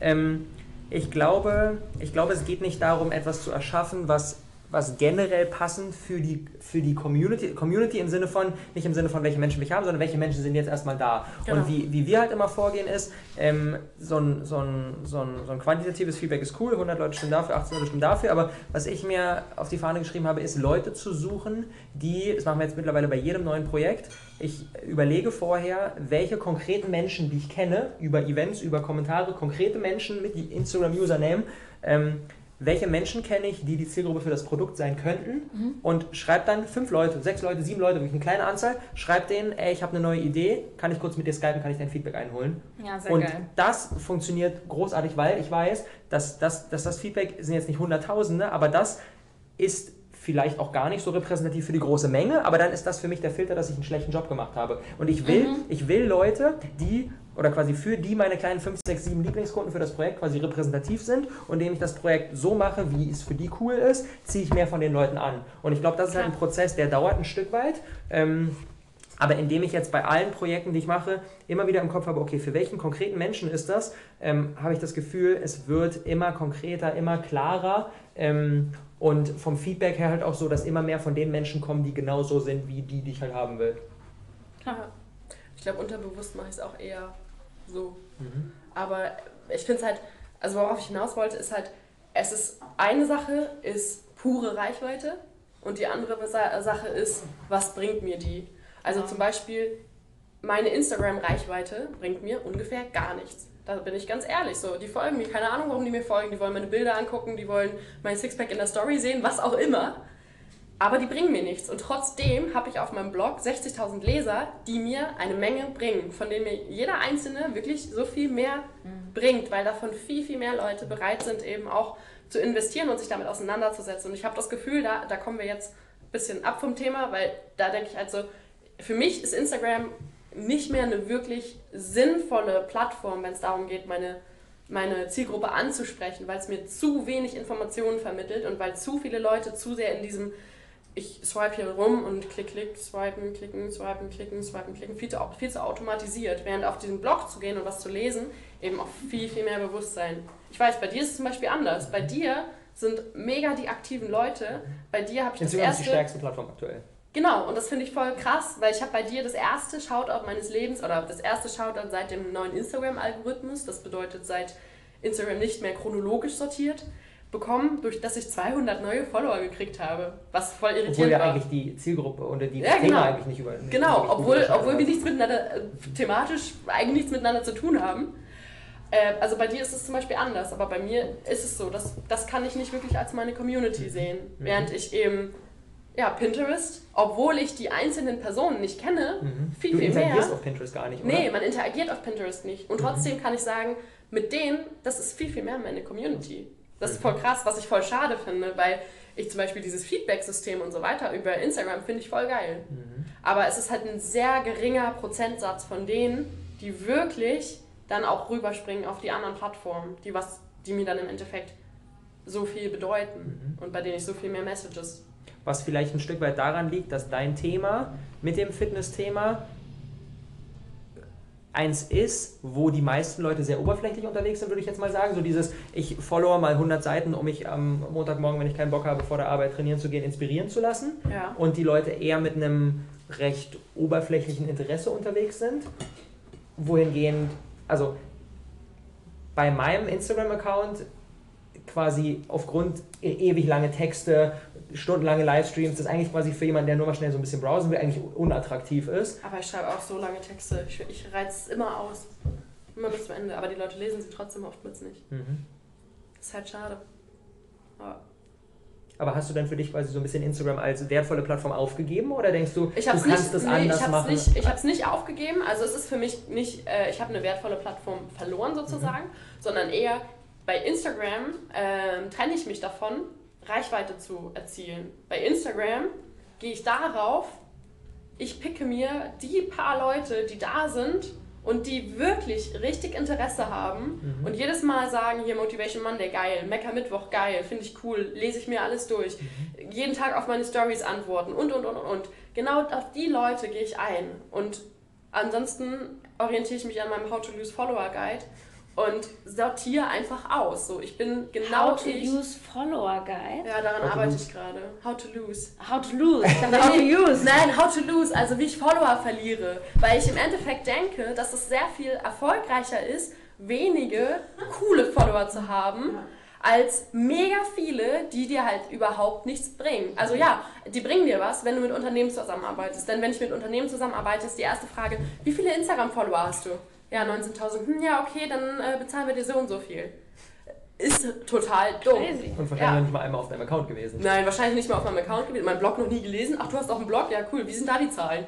Ja, danke, okay. Also wenn es um, rein um Werbung geht, wenn es darum geht, ich will einen Werbepartner, ja dann volle Kanne einfach nur Brüste und Arsch in die Kamera und dann zieht es so. Dann kriegst du Reichweite und kannst wahrscheinlich nichts verkaufen, aber zumindest kannst du Geld an Werbung verdienen. Wenn du aber wirklich mit Leuten interagieren willst und wirklich einen Mehrwert schaffen willst, ich glaube, dann ist, ist eine kleinere Community vielleicht effektiver. Weil ich könnte mir auch vorstellen, dein Ding zum Beispiel finde ich mega genial und mega weltverändernd.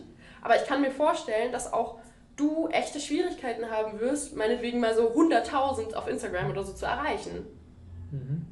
Also nicht, weil dein Content Es kommt drauf schlecht an, wie sich die Welt weiterentwickelt, glaube Genau, ich. natürlich, ja, das ist wieder die Frage, wie sich die Welt weiterentwickelt. Aber vielleicht, weil du zu deep bist sozusagen und weil Du bist so deep. naja, also, naja, also Das ist geil. das ist voll positiv gemeint. Also ich will damit auch überhaupt es. nicht kritisieren, dass ich sage, es ist, also bei mir ist es voll ein Kompliment, wenn ich sage, ich glaube, dass du keine 100.000 auf Instagram erreichst. ähm, weil ich einfach denke, dass es, es ist nicht so komplett massentauglich. Vielleicht ist es in 10 Jahren oder in 5 Jahren oder so massentauglich, wäre cool. Genauso wie es cool wäre, wenn irgendwie in 5 oder 10 Jahren so richtig Persönlichkeitsentwicklung massentauglich ist und gut mit seinem Körper umgehen und Anti-Diät und was auch immer. Voll cool. Aber jetzt gerade, glaube ich, ist es schwer. Aber ich, das nochmal zu dem Punkt, ich glaube, das braucht es halt nicht, weil, ähm, also im Prinzip eigentlich jetzt auch mit dem Crowdfunding zur Talentschmiede, wir machen eigentlich permanent ein Projekt nach dem anderen, was eigentlich voll außerhalb von unserer, von unserer Möglichkeiten ist. Und die funktionieren nur, weil, ähm, weil der Draht der einzelnen Leute zu uns und untereinander halt einfach mega stark ist und quasi wir dadurch eigentlich eine Mangel, einen Mangel an Zahl, eine Mangel an Menge irgendwie komplett wettmachen können. Aber ist es überhaupt ein Mangel an Menge? Also gibt es das überhaupt in dem Fall? Wie meinst du das? Naja, weil du sagst, so ein Mangel an Menge, aber ich meine, die Projekte laufen ja und sie laufen ja sogar sehr gut. Und Nee, wa- was ich damit meine, jetzt zum Beispiel für, die, Crowd- für, die, für das Tal äh, Talentschmiede Crowdfunding. So Ja. Faustregel beim Crowdfunding ist, so, ja, du okay, brauchst ja. mindestens äh, quasi eine Person, um einen Euro am Ende im Topf Ja. zu haben. Das ist so Ja. Faustregel. Das heißt, du brauchst 50k, musst 50.000 Leute Traffic auf deine Seite schicken. Ja. Wir haben das mit einem Fünftel geschafft, Ja. weil jeder Einzelne viel mehr committed ist und nicht einfach nur so, okay, ich browse mal rum und Genau. ich gucke mir das mal immer, das meine ich so ein bisschen mit Mangel Genau. an Menge. Ja, quasi. okay, aber da meine ich, da, da, da sind wir ja auch auf einer Linie. Da meine ich eben auch wieder, deswegen sortiere ich lieber aus und denke mir so, okay, dann, dann wachse ich vielleicht gerade nicht mehr, aber zumindest bleiben dann die zurück, mit denen ich wirklich äh, das machen kann, was ich machen will. So, damit da auch das einfach repräsentativer ist für das, was ich mache. Und damit es nicht mehr ist, so irgendwie, ja, die folgen mir und sind halt so meine Follower. Weil ich finde auch, ich finde allein schon dieses Follower, das ist so, ich bin irgendjemand, dem sie hinterherrennen müssen. Aber das will ich ja gar nicht, sondern ich möchte ja denen was geben, aber auch von denen was zurücknehmen und einfach so ein Nehmen und Geben daraus machen. Ich habe am Anfang immer eher gesagt, das sind so sozusagen Reisebegleiter und ich begleite die auf deren Reise und die mich. Und das finde ich irgendwie. Und klar, das funktioniert auch wesentlich schwerer, je größer die Masse ist. Ich glaube, was auch ähm, eine sehr, sehr spannende Frage ist zum Thema Erfolg und Wachsen, die Verknüpfung zwischen Online und Offline. Also da, da stelle ich mir selber die Frage, oder weil wenn ich jetzt im Bereich, ich bleibe mal in meinem Bereich Podcast, wenn ich mal angucke, die Leute, die richtig big sind, wie Laura Seiler, Christian Bischof, Dirk Kräuter, das sind Leute, die machen, Laura Seiler fängt jetzt damit an, die machen Events. Das ist ein ganz einfaches System. Immer wenn ich in den Charts sehe, Christian Bischof ist schon wieder auf Platz 1 oder 3 der Gesamtcharts, dann heißt es, ah, der hatte gerade wieder ein Event, weil der nämlich auf der Bühne steht mit 2000 Leuten und sagt, ähm, übrigens, ich habe hier einen Podcast, Riesenleinwand und den könnt ihr hier abonnieren und dann abonniert ihr das live auf der Bühne mit den Leuten. So, so macht das Dirk Kräuter auch. Du siehst an seiner Chartplatzierung, ob der gerade ein Event hatte. Und natürlich werden die auch dadurch big, weil wenn du dann irgendwie Hallen füllst und da kommen einfach 2000 Leute oder Laura Seiler, die einfach jetzt einen, einen Spiegel-Bestseller irgendwie gemacht hat, so. Naja, klar. Und ich stelle mir halt die Frage, ne, dass es eben nicht nur Follower sind, sondern Leute, die mit einem interagieren, welche, welche Rolle spielt die Verknüpfung dann mit der echten Welt. So. Und ich, ich liebe das halt, ähm, weil ich immer mehr, das macht mir unglaublich viel Spaß, ich werde immer mehr jetzt für Firmen auch gebucht oder als, als Speaker, um wirklich reinzugehen und einfach vor Leuten ähm, zu stehen und so mit echten Menschen. Das ist toll, ja. Ja, voll. Ich verstehe auch voll, was du meinst, weil gerade in diesem, also deswegen kann ich mich auch selber zum Beispiel noch nicht komplett von 1 zu 1 Coachings trennen. Ich brauche sie halt eigentlich nicht mehr wirklich. Äh, also rein finanziell und von den Kapazitäten her nehmen sie eigentlich mehr Zeit weg, als sie mir Geld reinbringen sozusagen, so jetzt rein von dem Business-Gedanken her. Aber mir persönlich gibt es so viel, mit, mit diesen Einzelpersonen zu arbeiten, bei denen ich weiß, so ey, die sind 100% sind die hier und vertrauen mir und ich kann denen gerade komplett helfen. Und das ist im Prinzip, die Einzelpersonen sind dann halt auch wieder repräsentativ für die Leute, die ich eigentlich erreichen will. Und das ist halt so ein ja. Voll gut. Ich habe noch eine Frage, die ich in, in, in die Runde werfen will, basierend auf dem Thema von vorhin. Ähm, aber vorher nochmal den Impuls, wenn jemand von euch, die gerade hier mit dabei sind, sagt so, ey, ich habe da irgendwie, ich möchte da anknüpfen oder sowas, kurz zu Julia, bauen wir direkt mit ein.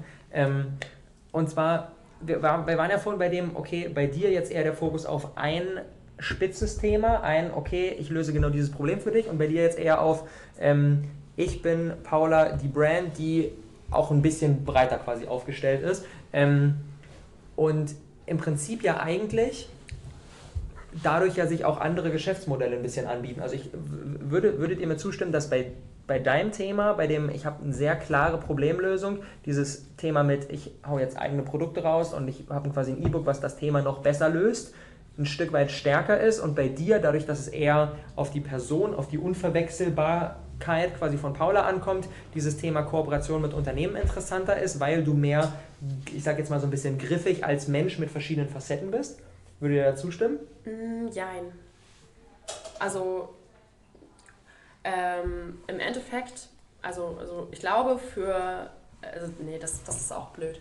Ich wollte sagen, für Sarah ist es leichter, ein konkretes Produkt zu erstellen, aber das stimmt auch nicht. Es ist ja nicht leichter in dem Sinne, sondern es ist vielleicht äh, sicherer, dass es zu den Leuten passt. Mhm. Und für mich ist es so, ähm, wenn ich ein Produkt erstelle, also meinetwegen, ich nehme jetzt mein E-Book, mhm. was ich erstellt habe, ähm, ich weiß, es werden nun mal nicht 100% meiner ähm, Leser genau das haben wollen und genau das brauchen. Aber das akzeptiere ich, weil im Endeffekt es trotzdem funktioniert und auch, also so meine bisherigen Zahlen zeigen mir auch, es ist der richtige Weg und es mhm. ist gut so und es ist äh, trotzdem findet es Anklang und diejenigen, die sich dann eben mehr auf das Ernährungsthema stürzen, für die ist es interessant und die kaufen sich das. Und wenn ich in Zukunft nochmal was mache, ich habe zum Beispiel auch immer mal so ein bisschen Phasen. Ich hatte letztes Jahr eine Phase äh, in zehn Wochen zum Halbmarathon, habe ich jede Woche einen Artikel rausgehauen, so rund ums Halbmarathon-Training. So, sei es Puls, sei es Tempo, sei es Strecke, was auch immer, gemeinsam mit einem Trainingsplan, gab es eine kleine Community.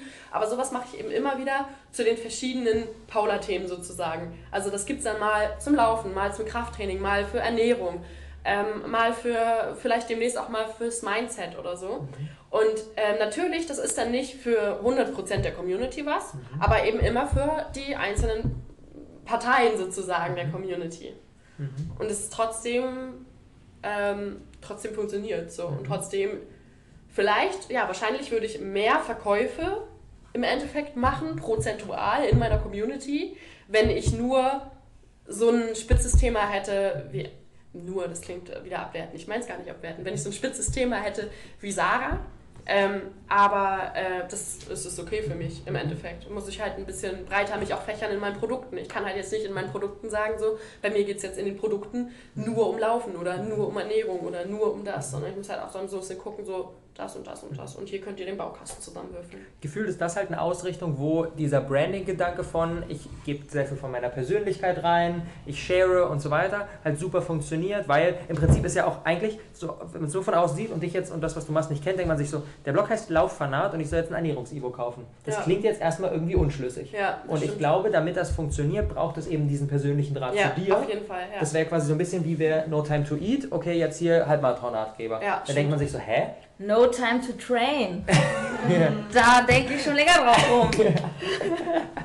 das, ist halt, das ist halt das Ding und ich glaube, das ist halt ein Weg, der bei dir gut funktioniert, weil eben du sehr auf Personal Branding gehst Ja, und auf sehr auf, Fall. ich bin, ich bin die unverwechselbare Marke, ich bin quasi Paula und die Ja. Leute wollen dann von dir und wenn du jetzt sagst, okay, mal hypothetisch weitergedacht, ich bringe jetzt in, in, in, in anderthalb Jahren irgendwie einen Guide, äh, How to Build Your Own Influencer Business auf, wird wahrscheinlich auch ein Stück weit gehen, Natürlich, weil die ja. Leute Klar. eben mit dir committed sind und das, und das lernen wollen. So. Natürlich. Es gibt ja schon jetzt Leute, die zur, aus dem People Talentschmiede kommen, weil ich dabei bin. So. Weil sie sagen so, weil sie sagen so, cool, äh, sie hat jetzt so ein Business und ich will genau das gleiche machen. So, okay, komme ich da hin und lass mich von ihr dahin coachen. So. Und ähm, klar, also es gibt, es gibt immer eine gewisse Schnittmenge. Wahrscheinlich hätte Sarah jetzt wesentlich größere Probleme, ähm, ja, ein E-Book zu verkaufen, 10 Wochen Halbmarathon, aber trotzdem würden Leute das kaufen, weil sie sagen, ey, Sarah ist so cool, wenn sie sagt, wir müssen jetzt Halbmarathon laufen, dann laufe ich auch jetzt einen Halbmarathon. Ich wollte mal nur ganz kurz einwerfen, ich, glaube, ich kann dazu gar nicht so viel sagen. Also, aber eine Sache kann ich dazu sagen. Ähm, auch bei meiner Community ist es so, dass nur wenige Prozent meine Produkte kaufen. Ja, auch wenn es natürlich naheliegend ist, dass man, wenn man ein spitzes Thema hat, eine klare Message, auch ein klares Produkt hat.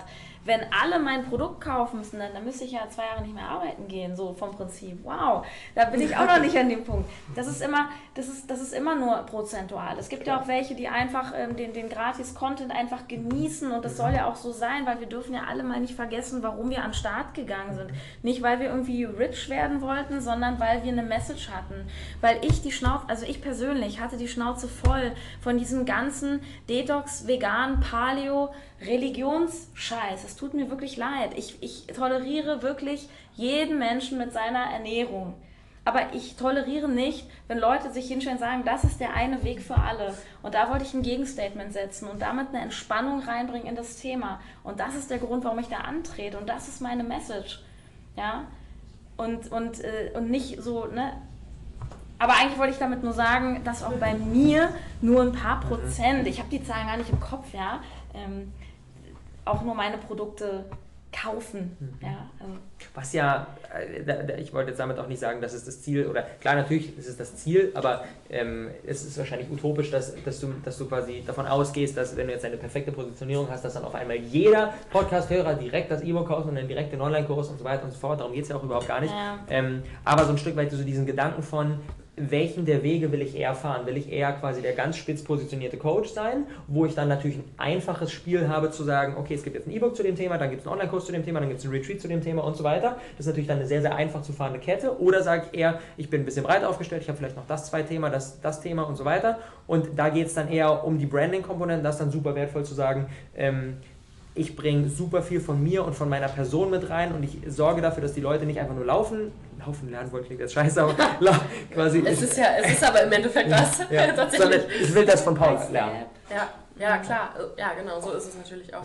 Aber trotzdem ist mit Sicherheit auch bei Sarah der Personal äh, Branding-Effekt immer noch Absolut. mega dick. Ja, ja, klar. Also ich glaube, das ist inzwischen auch immer wichtiger. Mhm. Also es ist einfach, gerade bei dieser Masse, es ist einfach immer wichtiger und wichtiger und wichtiger, dass du halt auch eine Person bist, auf die die Leute Bock haben. Mhm. Also, Cool. So, haben wir noch eine Publikumsfrage? Will noch jemand sich einmischen? Ja.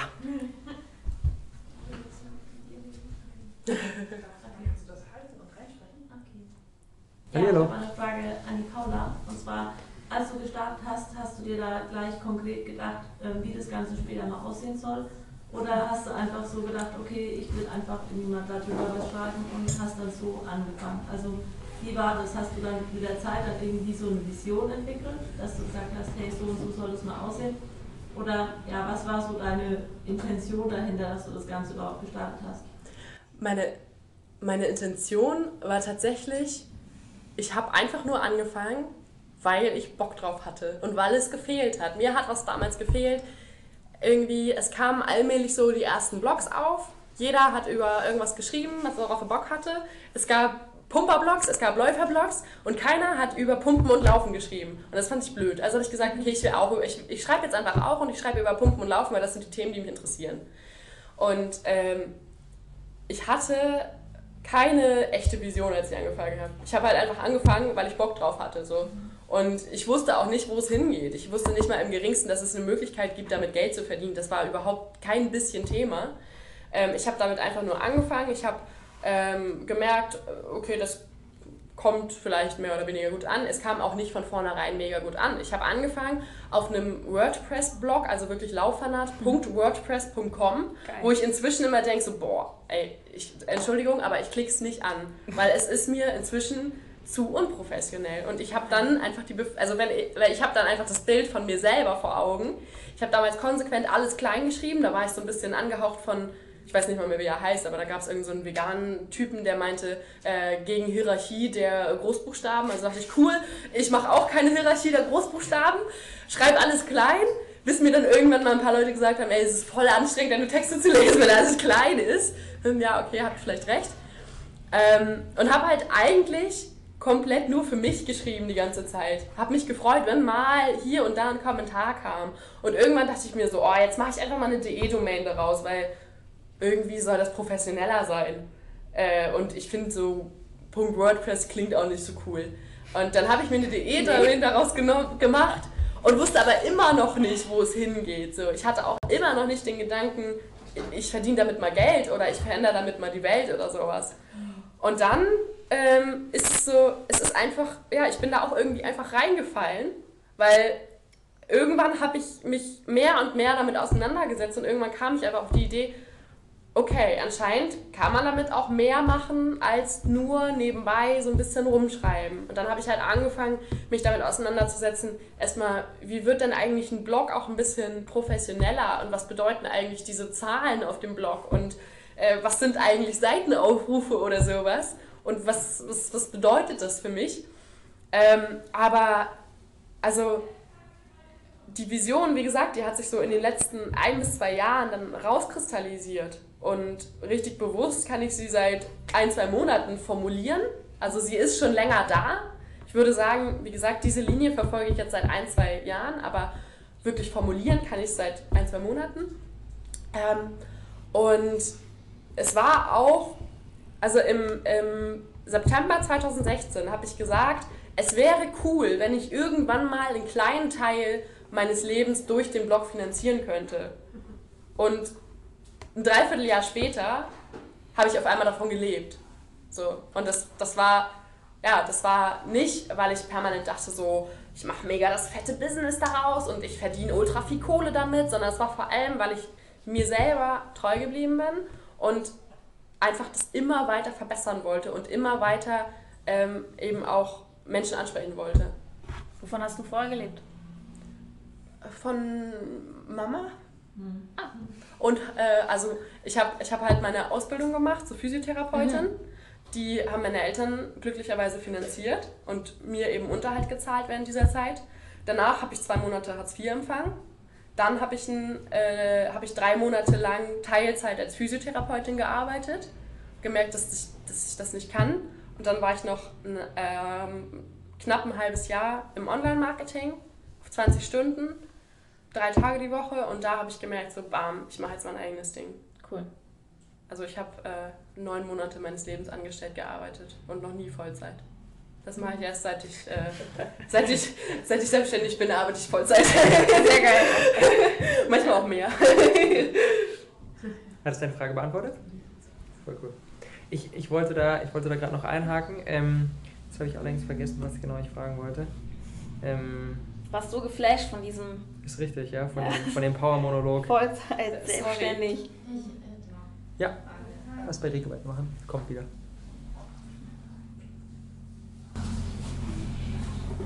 Also zuvorhin äh, habe ich jetzt noch im Kopf gehabt, darüber geredet, wenn ihr privat Nachrichten bekommt, dass ihr da vollkommen auf euch alleine gestellt seid, wenn da versucht jemand äh, Kontakt aufnehmen, äh, Kontakt zu euch aufzunehmen. Ähm, eure Privat, in eure Privatsphäre einzudringen. Wie reagiert ihr, ja, wie reagiert ihr darauf? Also, ähm, also ja, was tut ihr in dem Moment? Oder wenn euch äh, jemand auf euch zukommt, der sich jetzt nicht klar artikulieren kann. Ist ja trotzdem. ja, passiert nicht so oft. so, wo ich mir denke, Meinst du jetzt, wenn was Unsachliches kommt oder einfach jemand ja, einfach, einfach schreibt, also eine Frage hat oder wie? Genau, oder wenn jemand auch höflich auf euch zukommt, aber auch wie dein Stalker nicht aufhört damit. Also wie wimmelt ihr die Person dann möglichst höflich ab, weil es ist ja trotzdem jemand eurer Community. Ja, es ist, gehört ja trotzdem zu eurer Community. Hast du eine Antwort? Ja. Ja. Okay. Ähm, Spannend. also bei mir kommt es sehr stark darauf an. Ähm, ich habe ein paar Verehrer in meiner Community, was völlig legitim ist, also was ich, was ich inzwischen nicht mehr dramatisch finde. Ich gehe damit ähm, humorvoll und ein bisschen ähm, stumpf um. Also wenn, also ich habe zum Beispiel äh, ab und an dann mal so Fragen so, ey, äh, bist du nächste Woche in Berlin? Weil ich bin zufällig in Berlin und wollte dich zum Essen einladen. Dann sage ich, oh cool, gerne, wenn mein Freund und mein Hund komm, äh, mitkommen dürfen, lass uns äh, in The Bowl gehen oder so. Natürlich machen diejenigen das nicht. So. Ich meine, das sind die, das sind wirklich die harmloseren. Die härteren Fälle, also wenn es wirklich, äh, manchmal gibt es dann so, so Nachrichten, Nachrichten wie, boah, du bist voll heiß, ich würde dich gern knallen.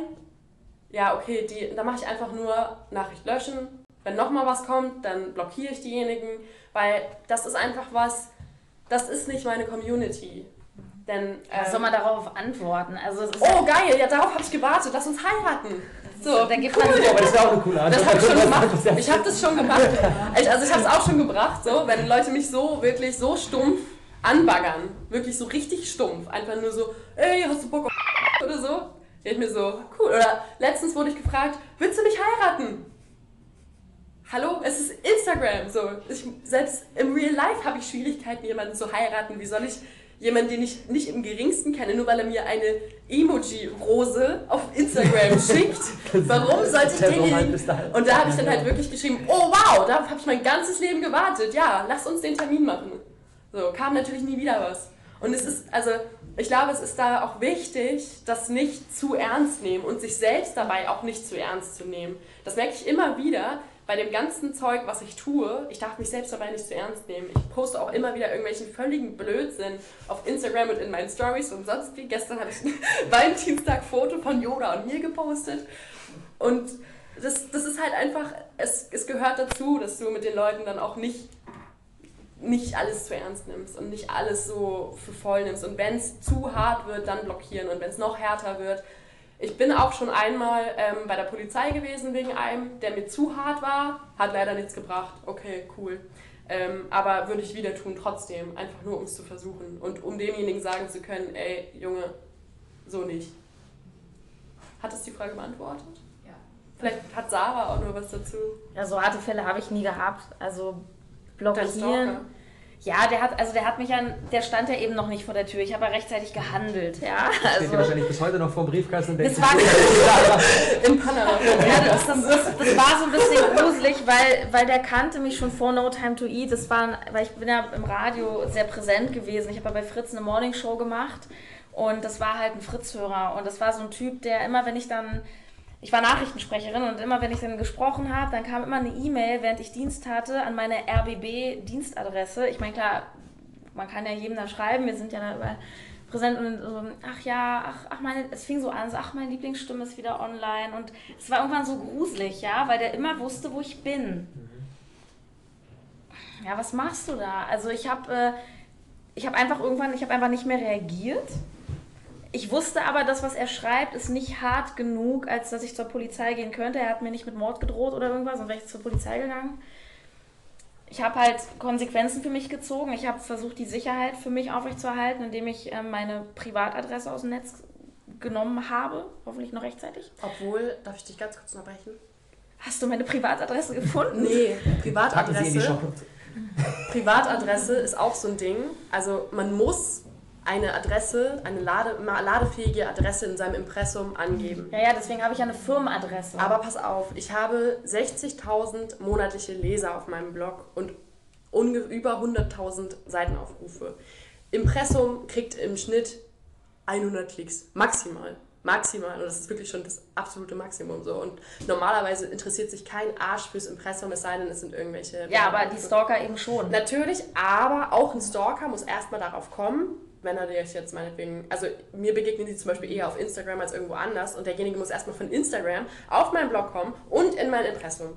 Und das muss er erstmal schaffen. Ja, aber Leute, jetzt kann er es, weil jetzt habe ich es erklärt. Leute, die sich die Mühe machen, irgendwie wir haben eine, eine Kollegin beim, beim Radio, die, die eine sehr bekannte Moderatorin bei uns, die Vis-a-vis Hip-Hop-Moderatorin, die hat halt so, einen- so einen Stalker, der steht wirklich da regelmäßig am Fenster. Oh, das ist okay. Und die Pförtner, die jetzt, sag ich mal, nicht die hellsten Leuchten auf der Kerze sind, winken die halt auch durch. Ja, ich arbeite ja, Hausausweis, ja, ich vergessen, okay, kannst durch. So. Und das ist halt so, und sie ist halt unglaublich entspannt damit, da wäre ich halt echt nicht mehr entspannt, weil das ist wirklich Psycho. Das ist wirklich Psycho. Und so eine Leute, die machen sich die Mühe, Ja, weil die okay. haben nichts zu tun. Ja. Aber im Endeffekt, ich, also auf solche Sachen wie heiraten, das ist so passiert. Also mich wollen da auch nicht so viele. also, ja. Ähm, Also Das ist dieser Episode, Sarah. Chancen bei Sarah. Schreibt ihr eine Nachricht ich bei habe Instagram. I have no time, no time for sex. Das wäre ein guter neuer Post Podcast. Es ist, der Hammer war ja, als ich, muss ich kurz erzählen, geile Story. Ich bin auf der 1 bei iTunes und dann habe ich natürlich auch stolz das mal so gepostet, so hey Leute, guckt mal, ich bin auf der 1 und ich war noch vor Sexvergnügen. Und dann hat nämlich irgendjemand geschrieben, Sarah, No Time und Sex, das musst du verbinden. Was glaubst du, was du dann wärst bei iTunes? Ja, also ich habe ich hab übrigens, ohne, ohne Spaß, ich habe vor einem Tag mit einem Markenanwalt telefoniert, weil ich mich ja auch gefragt habe, inwiefern kann ich mir das mal schützen lassen. Kann man sich leider nicht so gut schützen lassen, dieses No Time to. Aber das wäre natürlich dann die Serie. Um darauf zurückzukommen, nicht reagieren. Also ich nehme das einfach null ernst, aber ich nehme Kritik sehr ernst und auch wenn es weh tut und es prallt wirklich nicht an mir ab. Also ähm, gerade, also wenn es unsachlich ist, ist mir das scheißegal. Wenn es sachlich ist, ich nehme das sehr ernst und ich frage manchmal sogar noch nach, weil auch wenn mir das weh tut, ich möchte einfach wissen, was den Leuten nicht gefällt. Zum Beispiel, ich habe einen, Meal Prep Kurs draußen und die Leute haben eine 30 Tage Geld zurückgarantie. Und natürlich gibt es Leute, die das zurückgeben und den Kurs komplett scheiße finden. Und dann schreiben die mir, ja Sarah, ich will den Kurs zurückgeben, ich finde den scheiße. Dann schreibe ich zurück, ähm, hey klar, kannst du machen, musst du bitte über den Zahlungsanbieter machen. Darf ich dich was fragen? Du musst es mir nicht sagen, aber ich würde mich total freuen, wenn du mir sagst, warum du meinen Kurs kacke findest, weil ich möchte den gerne verbessern. Und ich sag dir ganz ehrlich, ich habe immer Angst, wenn die Antwort kommt, ne? Weil das tut weh, zu sagen, ja, weil du steckst dein Herzblut rein und so. Aber so eine Kritik und so eine Nachricht, ich gehe damit, ich gehe da einfach nach vorne. Aber ich finde es bei dem So. Thema, finde ich es so wichtig, sich bewusst zu machen, von wem kommt das. Weil im Prinzip, Klar. dem machst du, wenn du quasi das tust, machst du dem ganzen Tür und Tor auf, dass der eine sagt, der Kurs ist mir zu lang. Dann sagt der nächste, der Kurs ist mir zu oberflächlich. Dann Mhm. sagt der nächste, ich hätte gern vegane Rezepte. Dann sagt der nächste, Klar. ich hätte gern Fleisch von morgens bis abends. Und dann weißt du, was soll ich denn jetzt konkret machen? Also immer wieder, für mich Klar. ist immer die Frage, bei Feedback, egal ob positiv oder negativ, ist für mich immer die Frage, gehört die Person zu meinem Kern der Lieblingskunden? Wie viel, Überschnitt, wie viel Schnittmenge hat die Person? Und wenn ja, bumm, direkt umgesetzt. Und wenn nein, dann aber auch so ein, ey, ich verstehe dich total. Allerdings, mein Fokus ist auf das und das und deswegen werde ich genauso weitermachen. Ich finde, das ist super wichtig, ein Aber Gefühl dafür zu bekommen, welches Feedback macht Sinn und welches Feedback Komplett. macht keinen Aber Sinn. stell dir vor, du machst genau so eine Umfrage. Was, warum findest du meinen Kurs scheiße? Und du hast jetzt 20 Antworten und 19 sagen dir zum Beispiel, das ist jetzt fiktiv, 19 sagen dir jetzt, ich verstehe, ich, ich kann dir nicht folgen. Dann würde ich halt schon mal drüber nachdenken, ob, ob, die, ob ich da vielleicht irgendwie schlecht kommuniziere, wenn 19 von 20 sagen, ich kann dir nicht folgen oder sowas. Deswegen Oder gehe die ich Sprache wechseln oder so. Sprache wechseln. ja, aber Ja. klar, natürlich. Aber was Aber ich nehme es erstmal ernst. Ja. Was ich da aber mega relevant finde, ist die Art und Weise der Kommunikation. Weil ich finde, an der Klar. erkennt man schon, ist es wertvolles Feedback oder sollte es an mir vorbeiziehen?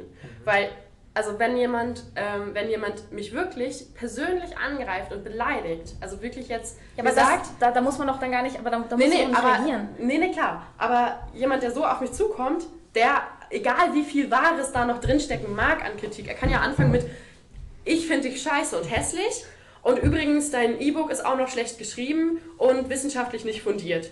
Könnte ja sein, dass da was Wahres drinsteckt darin, dass, der, äh, dass das E-Book wirklich nicht fundiert ist oder so. Und natürlich habe ich dann auch irgendwo den, den Willen zu fragen, was ist denn nicht fundiert? Aber in dem Moment, in dem er so zu mir ist, möchte ich seine Meinung gar nicht wissen. Genau, ja, dann ist es auch egal. Und jemand, der wirklich mir wertvolle Kritik geben möchte, der schreibt schon eigentlich ganz anders. Ja, der ja, schreibt dann, der schreibt dann nicht, Hi Sarah, ich finde dich kacke oder Hi Sarah, dein äh, Kurs ist zu lang, sondern der ist dann auch vorsichtiger in dem, wie er formuliert und der sagt dann auch, ich will dir nicht zu nahe treten oder ich will dich damit nicht verletzen oder sonst wie. Und dann, natürlich, es tut immer weh. Es, also ich finde, es tut einfach immer weh, wenn du dir eingestehen musst, okay, äh, es war jetzt doch noch nicht so gut und ich muss das noch verbessern. Aber das Ja. ist okay, wenn es eben wertvoll ist und wenn es eben nicht die Absicht hat, ich will jemandem wehtun und jemanden verletzen, sondern die Absicht hat, ich will jemandem helfen, sich zu verbessern und zu wachsen. Ich finde, das ist der entscheidende Punkt. So, egal was die Person schreibt, wenn ich das Gefühl habe, sie, das ist dazu da, um mir zu helfen, sofort hinhören und am besten noch dreimal nachfragen. Ist es ein, ich will eigentlich nur deine Sandburg eintreten, damit es mir besser geht? Ja, ist genau. eigentlich Wurst, was die Person Genau, schreibt. ja. Weil Ja. Dann kann er dir auch noch so wertvolle Tipps vermeintlich zu geben, zumal ne? äh, geben wollen. Ähm, dessen Meinung ist dann halt auch einfach egal. Ja. Ja. Voll gut. Haben wir noch eine Frage? Ansonsten machen wir den Sack zu und nutzen das mit dem No Time for Sex als Cliffhanger bis zur nächsten Episode. Äh, What? Das habe ich jetzt wirklich verstanden. Cliffhanger. Cliffhanger, ich bin wieder da. das ist mit No Time to Mobs. Das wäre auch interessant. Das ist sehr doppeldeutig. Also, Aber da, halt- da kommt eben auch was Pass anderes auf. zu. Da erzähle ich euch kurz noch von meiner neuen Business-Idee. Ja. Das ist Mobsfanat. Ihr kennt die schon. Mobsfanat wird ein Klamottenlabel und überall, finde ich geil. überall auf den Brüsten werden Möpses sein. Wer kauft Mobsfanat? ja! Frage. Ihr seid super, okay. Ich sage euch Bescheid, wenn es gelauncht wird. Ich brauche nur noch jemanden, der das für mich fair und nachhaltig und so natürlich produziert. Mobsfreundlich quasi. Mobsfreundlich.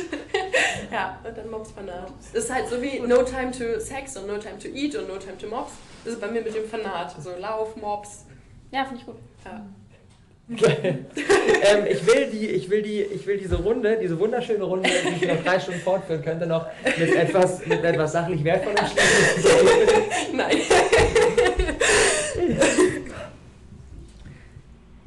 Wenn du, wenn du jetzt nochmal so zurückgehst, so in, dein, in deine bisherige No Time to Eat Karriere, ähm, gibt es einen Punkt, wo du sagst, boah, das war wirklich richtig entscheidend, entweder eine Umstrukturierung, eine Entscheidung, die du getroffen hast, irgendwas, wo du sagst, boah, das möchte ich nochmal so als eines der Meilensteine rausstreichen, das, das, das, das, das, das muss jeder erfahren. Kannst du erst mal Paula fragen? Ja, okay, Paula. Ja. Ich muss Ähm, überlegen. Und Paula so geil, ich habe Zeit zum Überlegen. Ja, genau. Bei mir war echt so. Ich habe gerade schon in den Kumpir gedacht, den ich gleich noch essen möchte. Hier Fanat. Okay, ähm, nein, also zurück zum Ernst. Ähm, ja, also das erste war der Schritt, ich mache mir eine DE-Domain. Mhm. Klingt stumpf, aber es Geil. war wirklich, es war wirklich ein mega Schritt. Weil Für in dich dem- selber auch für mich so selber, ja. Jetzt, Ich, nehme mich selber jetzt Ja. auch ernster damit. Ich habe auch erst ab dem Moment habe ich mich auch getraut, das zum Beispiel auf Facebook zu zeigen und Mhm. äh, das zu verbinden Mhm. und auch äh, Instagram-Account öffentlich zu machen und so. Mhm. Vorher war das alles so geheim und privat in meinem kleinen Kämmerchen. Und dieses, ich gehe damit jetzt aber raus und ich mache das jetzt, ich mache das jetzt richtig und bezahle dafür 15 Euro im Jahr. Das erste Jahr war kostenlos, aber das zweite Jahr wäre 15 Euro im Jahr und ich mache das jetzt, weil so viel ist mir mein Projekt wert. Das war der erste Schritt. Mhm. Und dann kam relativ viel Entwicklung, einfach nur indem ich gesagt habe, ich setze mich damit auseinander, ich tausche mich mit anderen Leuten aus, ich frage mich auch nicht nur, was ist mein Thema, sondern auch, wie mache ich, dass das Ganze auch noch gut aussieht und die Leute das lesen mögen. Dann war der nächste Schritt Pinterest, Mhm. ganz klar. Es tut mir leid, Pinterest und SEO, also Suchmaschinenoptimierung und Pinterest ist einfach für mich geil als Traffic-Quelle. Hat- Darf ich kurz reinspringen? Hast du eine Ressource, die du empfehlen kannst für jeden, der sagt, Pinterest habe ich keinen Schimmer von, klingt aber spannend, was Paula erzählt, will ich mehr von wissen? Caroline Preuß. Ähm, Ist ein Buch oder? Nee, Caroline Preuß ist eine Bloggerin. Okay. Die hat auf ihrem Blog ähm, eine kostenlose, ich glaube, sieben Tage Pinterest-Challenge für Newsletter. Und da lernst du wirklich in sieben Tagen, wie du deinen Business-Account Pinterest-fähig machst. Und kriegst auch echt so ein, so ein paar Basics vermittelt, so wofür eigentlich und was soll das. Mhm. Also Caroline Preuß, die kann ich euch voll empfehlen. Cool. Ähm, und dann war auch ein nächster wichtiger Schritt ähm, outsourcen. Mhm. So, ich muss nicht mehr alles komplett zu 100% selbst machen. Was sind die Dinge, die du selber machst und was sind die Dinge, die du abgegeben hast? So einfach nur grob Hast du Mitarbeiter? thematisch. Ich habe noch keine äh, richtigen Mitarbeiter. Ich fange jetzt nächsten Monat an damit, ähm, dass mein Freund für mich arbeitet. Ähm, und also ich habe angefangen damit, dass ich äh, alles rund um Webdesign und sowas abgegeben habe, weil ich habe davon keinen blassen Schimmer. Ähm, und auf einmal waren innerhalb von wenigen Tagen meine Webseite irgendwie zehnmal so schnell wie vorher. Und sowas sind so Sachen, bis du dich da selber reingefuchst hast, wenn du da keine Ahnung von hast, ist halt mega schwer. Mein langfristiges Ziel ist, ich will mich komplett nur um Content kümmern eigentlich. Ich will komplett nur kreieren. Ich will nur äh, geile Blogartikel schreiben, geile Instagram-Posts raushauen, geile Videos machen. Das ist so das Langzeitziel. Im Moment mache ich noch relativ viel selber, sowas wie E-Mails beantworten und ähm, Nachrichten beantworten und, und, und. Und halt, ich source eben so Schritt für Schritt so ein bisschen aus, dass zum Beispiel mein Freund wird jetzt Pinterest übernehmen für mich. Er wird dann ähm, da diese ganze Pflege übernehmen, alles vorplanen und so weiter. Er wird ein bisschen was übernehmen, auch ähm, was Instagram-Aktivität angeht, weil ich da einfach auch nicht mehr hinterherkomme, bei 50 Nachrichten täglich, alles 100% einzeln zu beantworten. In Zukunft wird er auch noch auf sowas gehen wie Buchhaltung. Also ich habe natürlich auch, ich habe auch noch meinen Steuerberater, der macht das natürlich auch, aber die Vorarbeit muss ja auch irgendjemand machen. Ähm, Glaubst du, das wird von der Community, glaubst du, das, das, das funktioniert cool, dieses ich bin gar nicht mehr so wirklich accessible als Person und antworte nicht mehr auf die Nachrichten Das selber, sondern mache nur noch nicht. den Nee, Content? das, das, ist, das stimmt ja nicht. Es ist nicht so, dass ich nicht mehr accessible bin. okay. Also ich bin noch komplett da. Ähm, es ist nur so, dass ich nicht mehr auf jeden Applaus Mhm. auf meine Instagram-Story selbst reagieren muss. Mhm. Auf alles, was Inhalt liefert, darauf reagiere ich selbst. Wenn du mich fragst, so, hey Paula, äh, ähm, wie nehme ich ab? Okay, blöde Frage, aber hey Paula, äh, mir gefällt dein Inhalt und bla bla bla bla bla. Alles, was mehr als äh, zwei Zeilen enthält, beantworte ich auf jeden Fall selbst. Mhm. Äh, oder auch bei Leuten, mit denen ich regelmäßig interagiere und die mir immer und immer wieder schreiben. Das mache ich selbst, weil mir das voll wichtig ist, dass da der Kontakt bleibt. Aber ich denke mir, bevor es gar nichts zurückkommt, weil ich einfach, ich kann nicht jeden Tag 50 Nachrichten auf Instagram, 30 Kommentare, 30 neue E-Mails, äh, 5 Nachrichten auf Facebook, äh, 15 WhatsApp-Chats und, und, und. Da wird man irre bei. Also das kann ich nicht, weil ich einfach dann keine Zeit mehr habe, Content zu Kreieren. kreieren. Mhm. Und das geht nicht. Und das ist, es tut mir auch voll weh. Also ich würde am liebsten, am liebsten, ich bin voll so ein äh, Kontrollfreak auch, was das angeht. Ich will am liebsten alles komplett selbst machen. Ähm, aber ich merke auch einfach, ich kann es nicht. Und es lohnt sich, solche Sachen outzusourcen. Auch viel, darf ich fragen, wie viele Nachrichten du so am Tag kriegst, wenn du jetzt alle Plattformen, E-Mail, Instagram, Facebook zusammennimmst? über 100. Über 100 am Tag. Ja.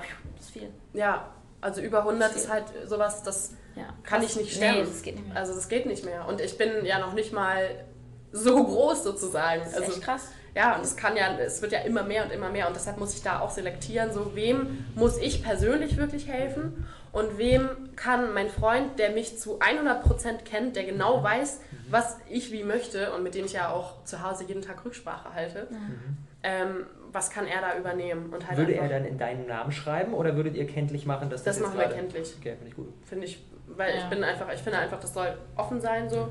Und ähm, das ist halt auch ein Test. Also mit diesen, mit diesen Nachrichten, da bin ich auch noch nicht so 100% safe, wie das denn tatsächlich laufen wird. Werden wir ausprobieren, werden wir antesten, wie es geht.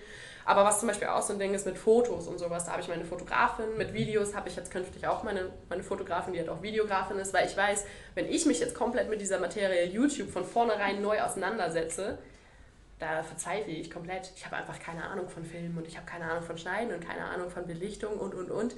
Dann äh, mache ich das lieber so, dass sie das für mich macht. Ich sie dafür bezahle, dann haben wir beide was davon. So.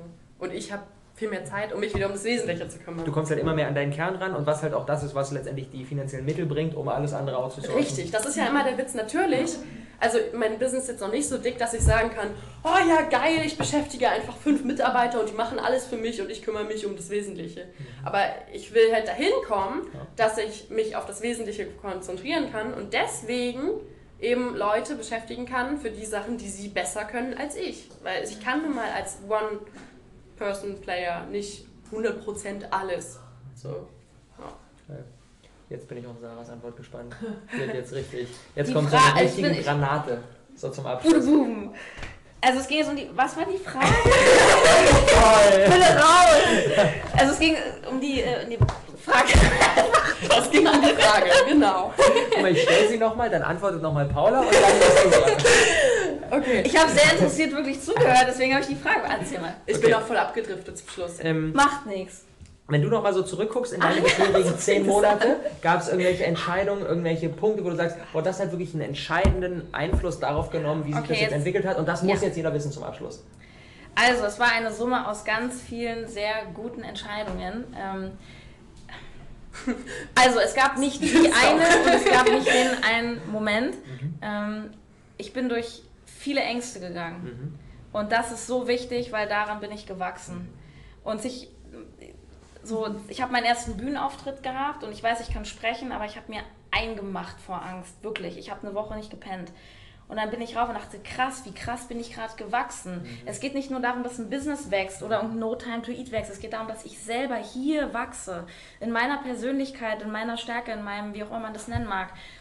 Dazu gehört zum Beispiel auch, es klingt jetzt ein bisschen hart, aber ich habe mein Umfeld ausgetauscht. Also nicht im So Sinne von. so radikal, so von wegen heute neu und so? Nee, oder? so nicht, aber ich, ich also ich habe jetzt nicht gesagt, so, du bleibst jetzt, du brauchst dich nicht mehr melden. Nein, Also alle die, die deiner Selektion, Reihe- ich, ich habe, ich umgebe mich zu 80, 90 Prozent nur mit Leuten, die viel besser sind als ich auf ihrem Gebiet.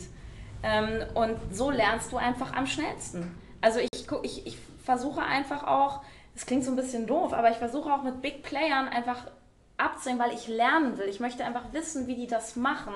Und da, dabei geht es nicht darum, die zu kopieren, sondern ich möchte einfach, weil die sind so viel weiter in vielen Punkten und von dem einen lerne ich verkaufen und von dem nächsten lerne ich ein bisschen Facebook und von dem nächsten lerne ich, wie werde ich glücklich. Christian Bischof, äh Gott, das ist so Wahnsinn, ja. Und so kommen die vielen Puzzleteile zusammen. Und eine ganz wichtige Sache, ich habe im letzten Jahr endlich angefangen, mein Geld sinnvoll auszugeben. Ich habe mein Auto abgeschafft.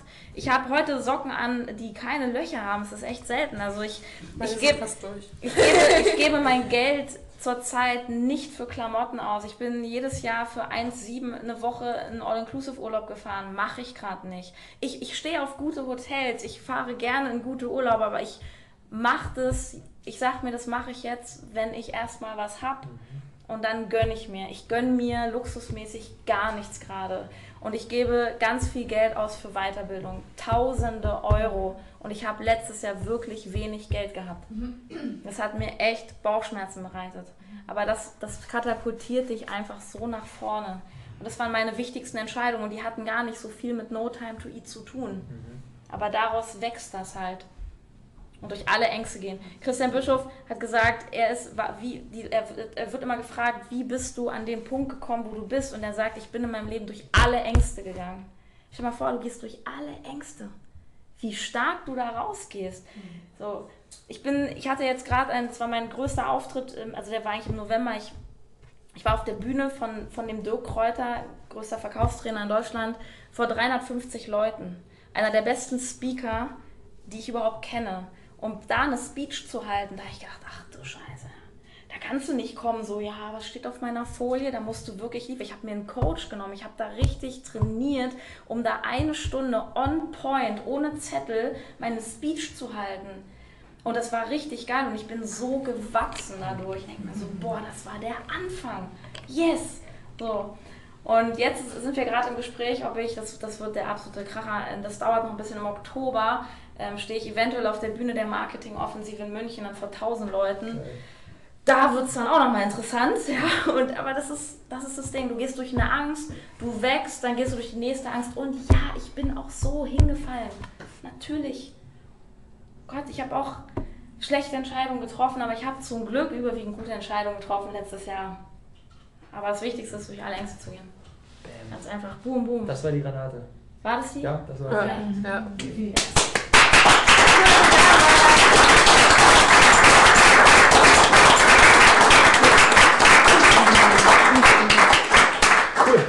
Yes, danke, Robert. Danke dir.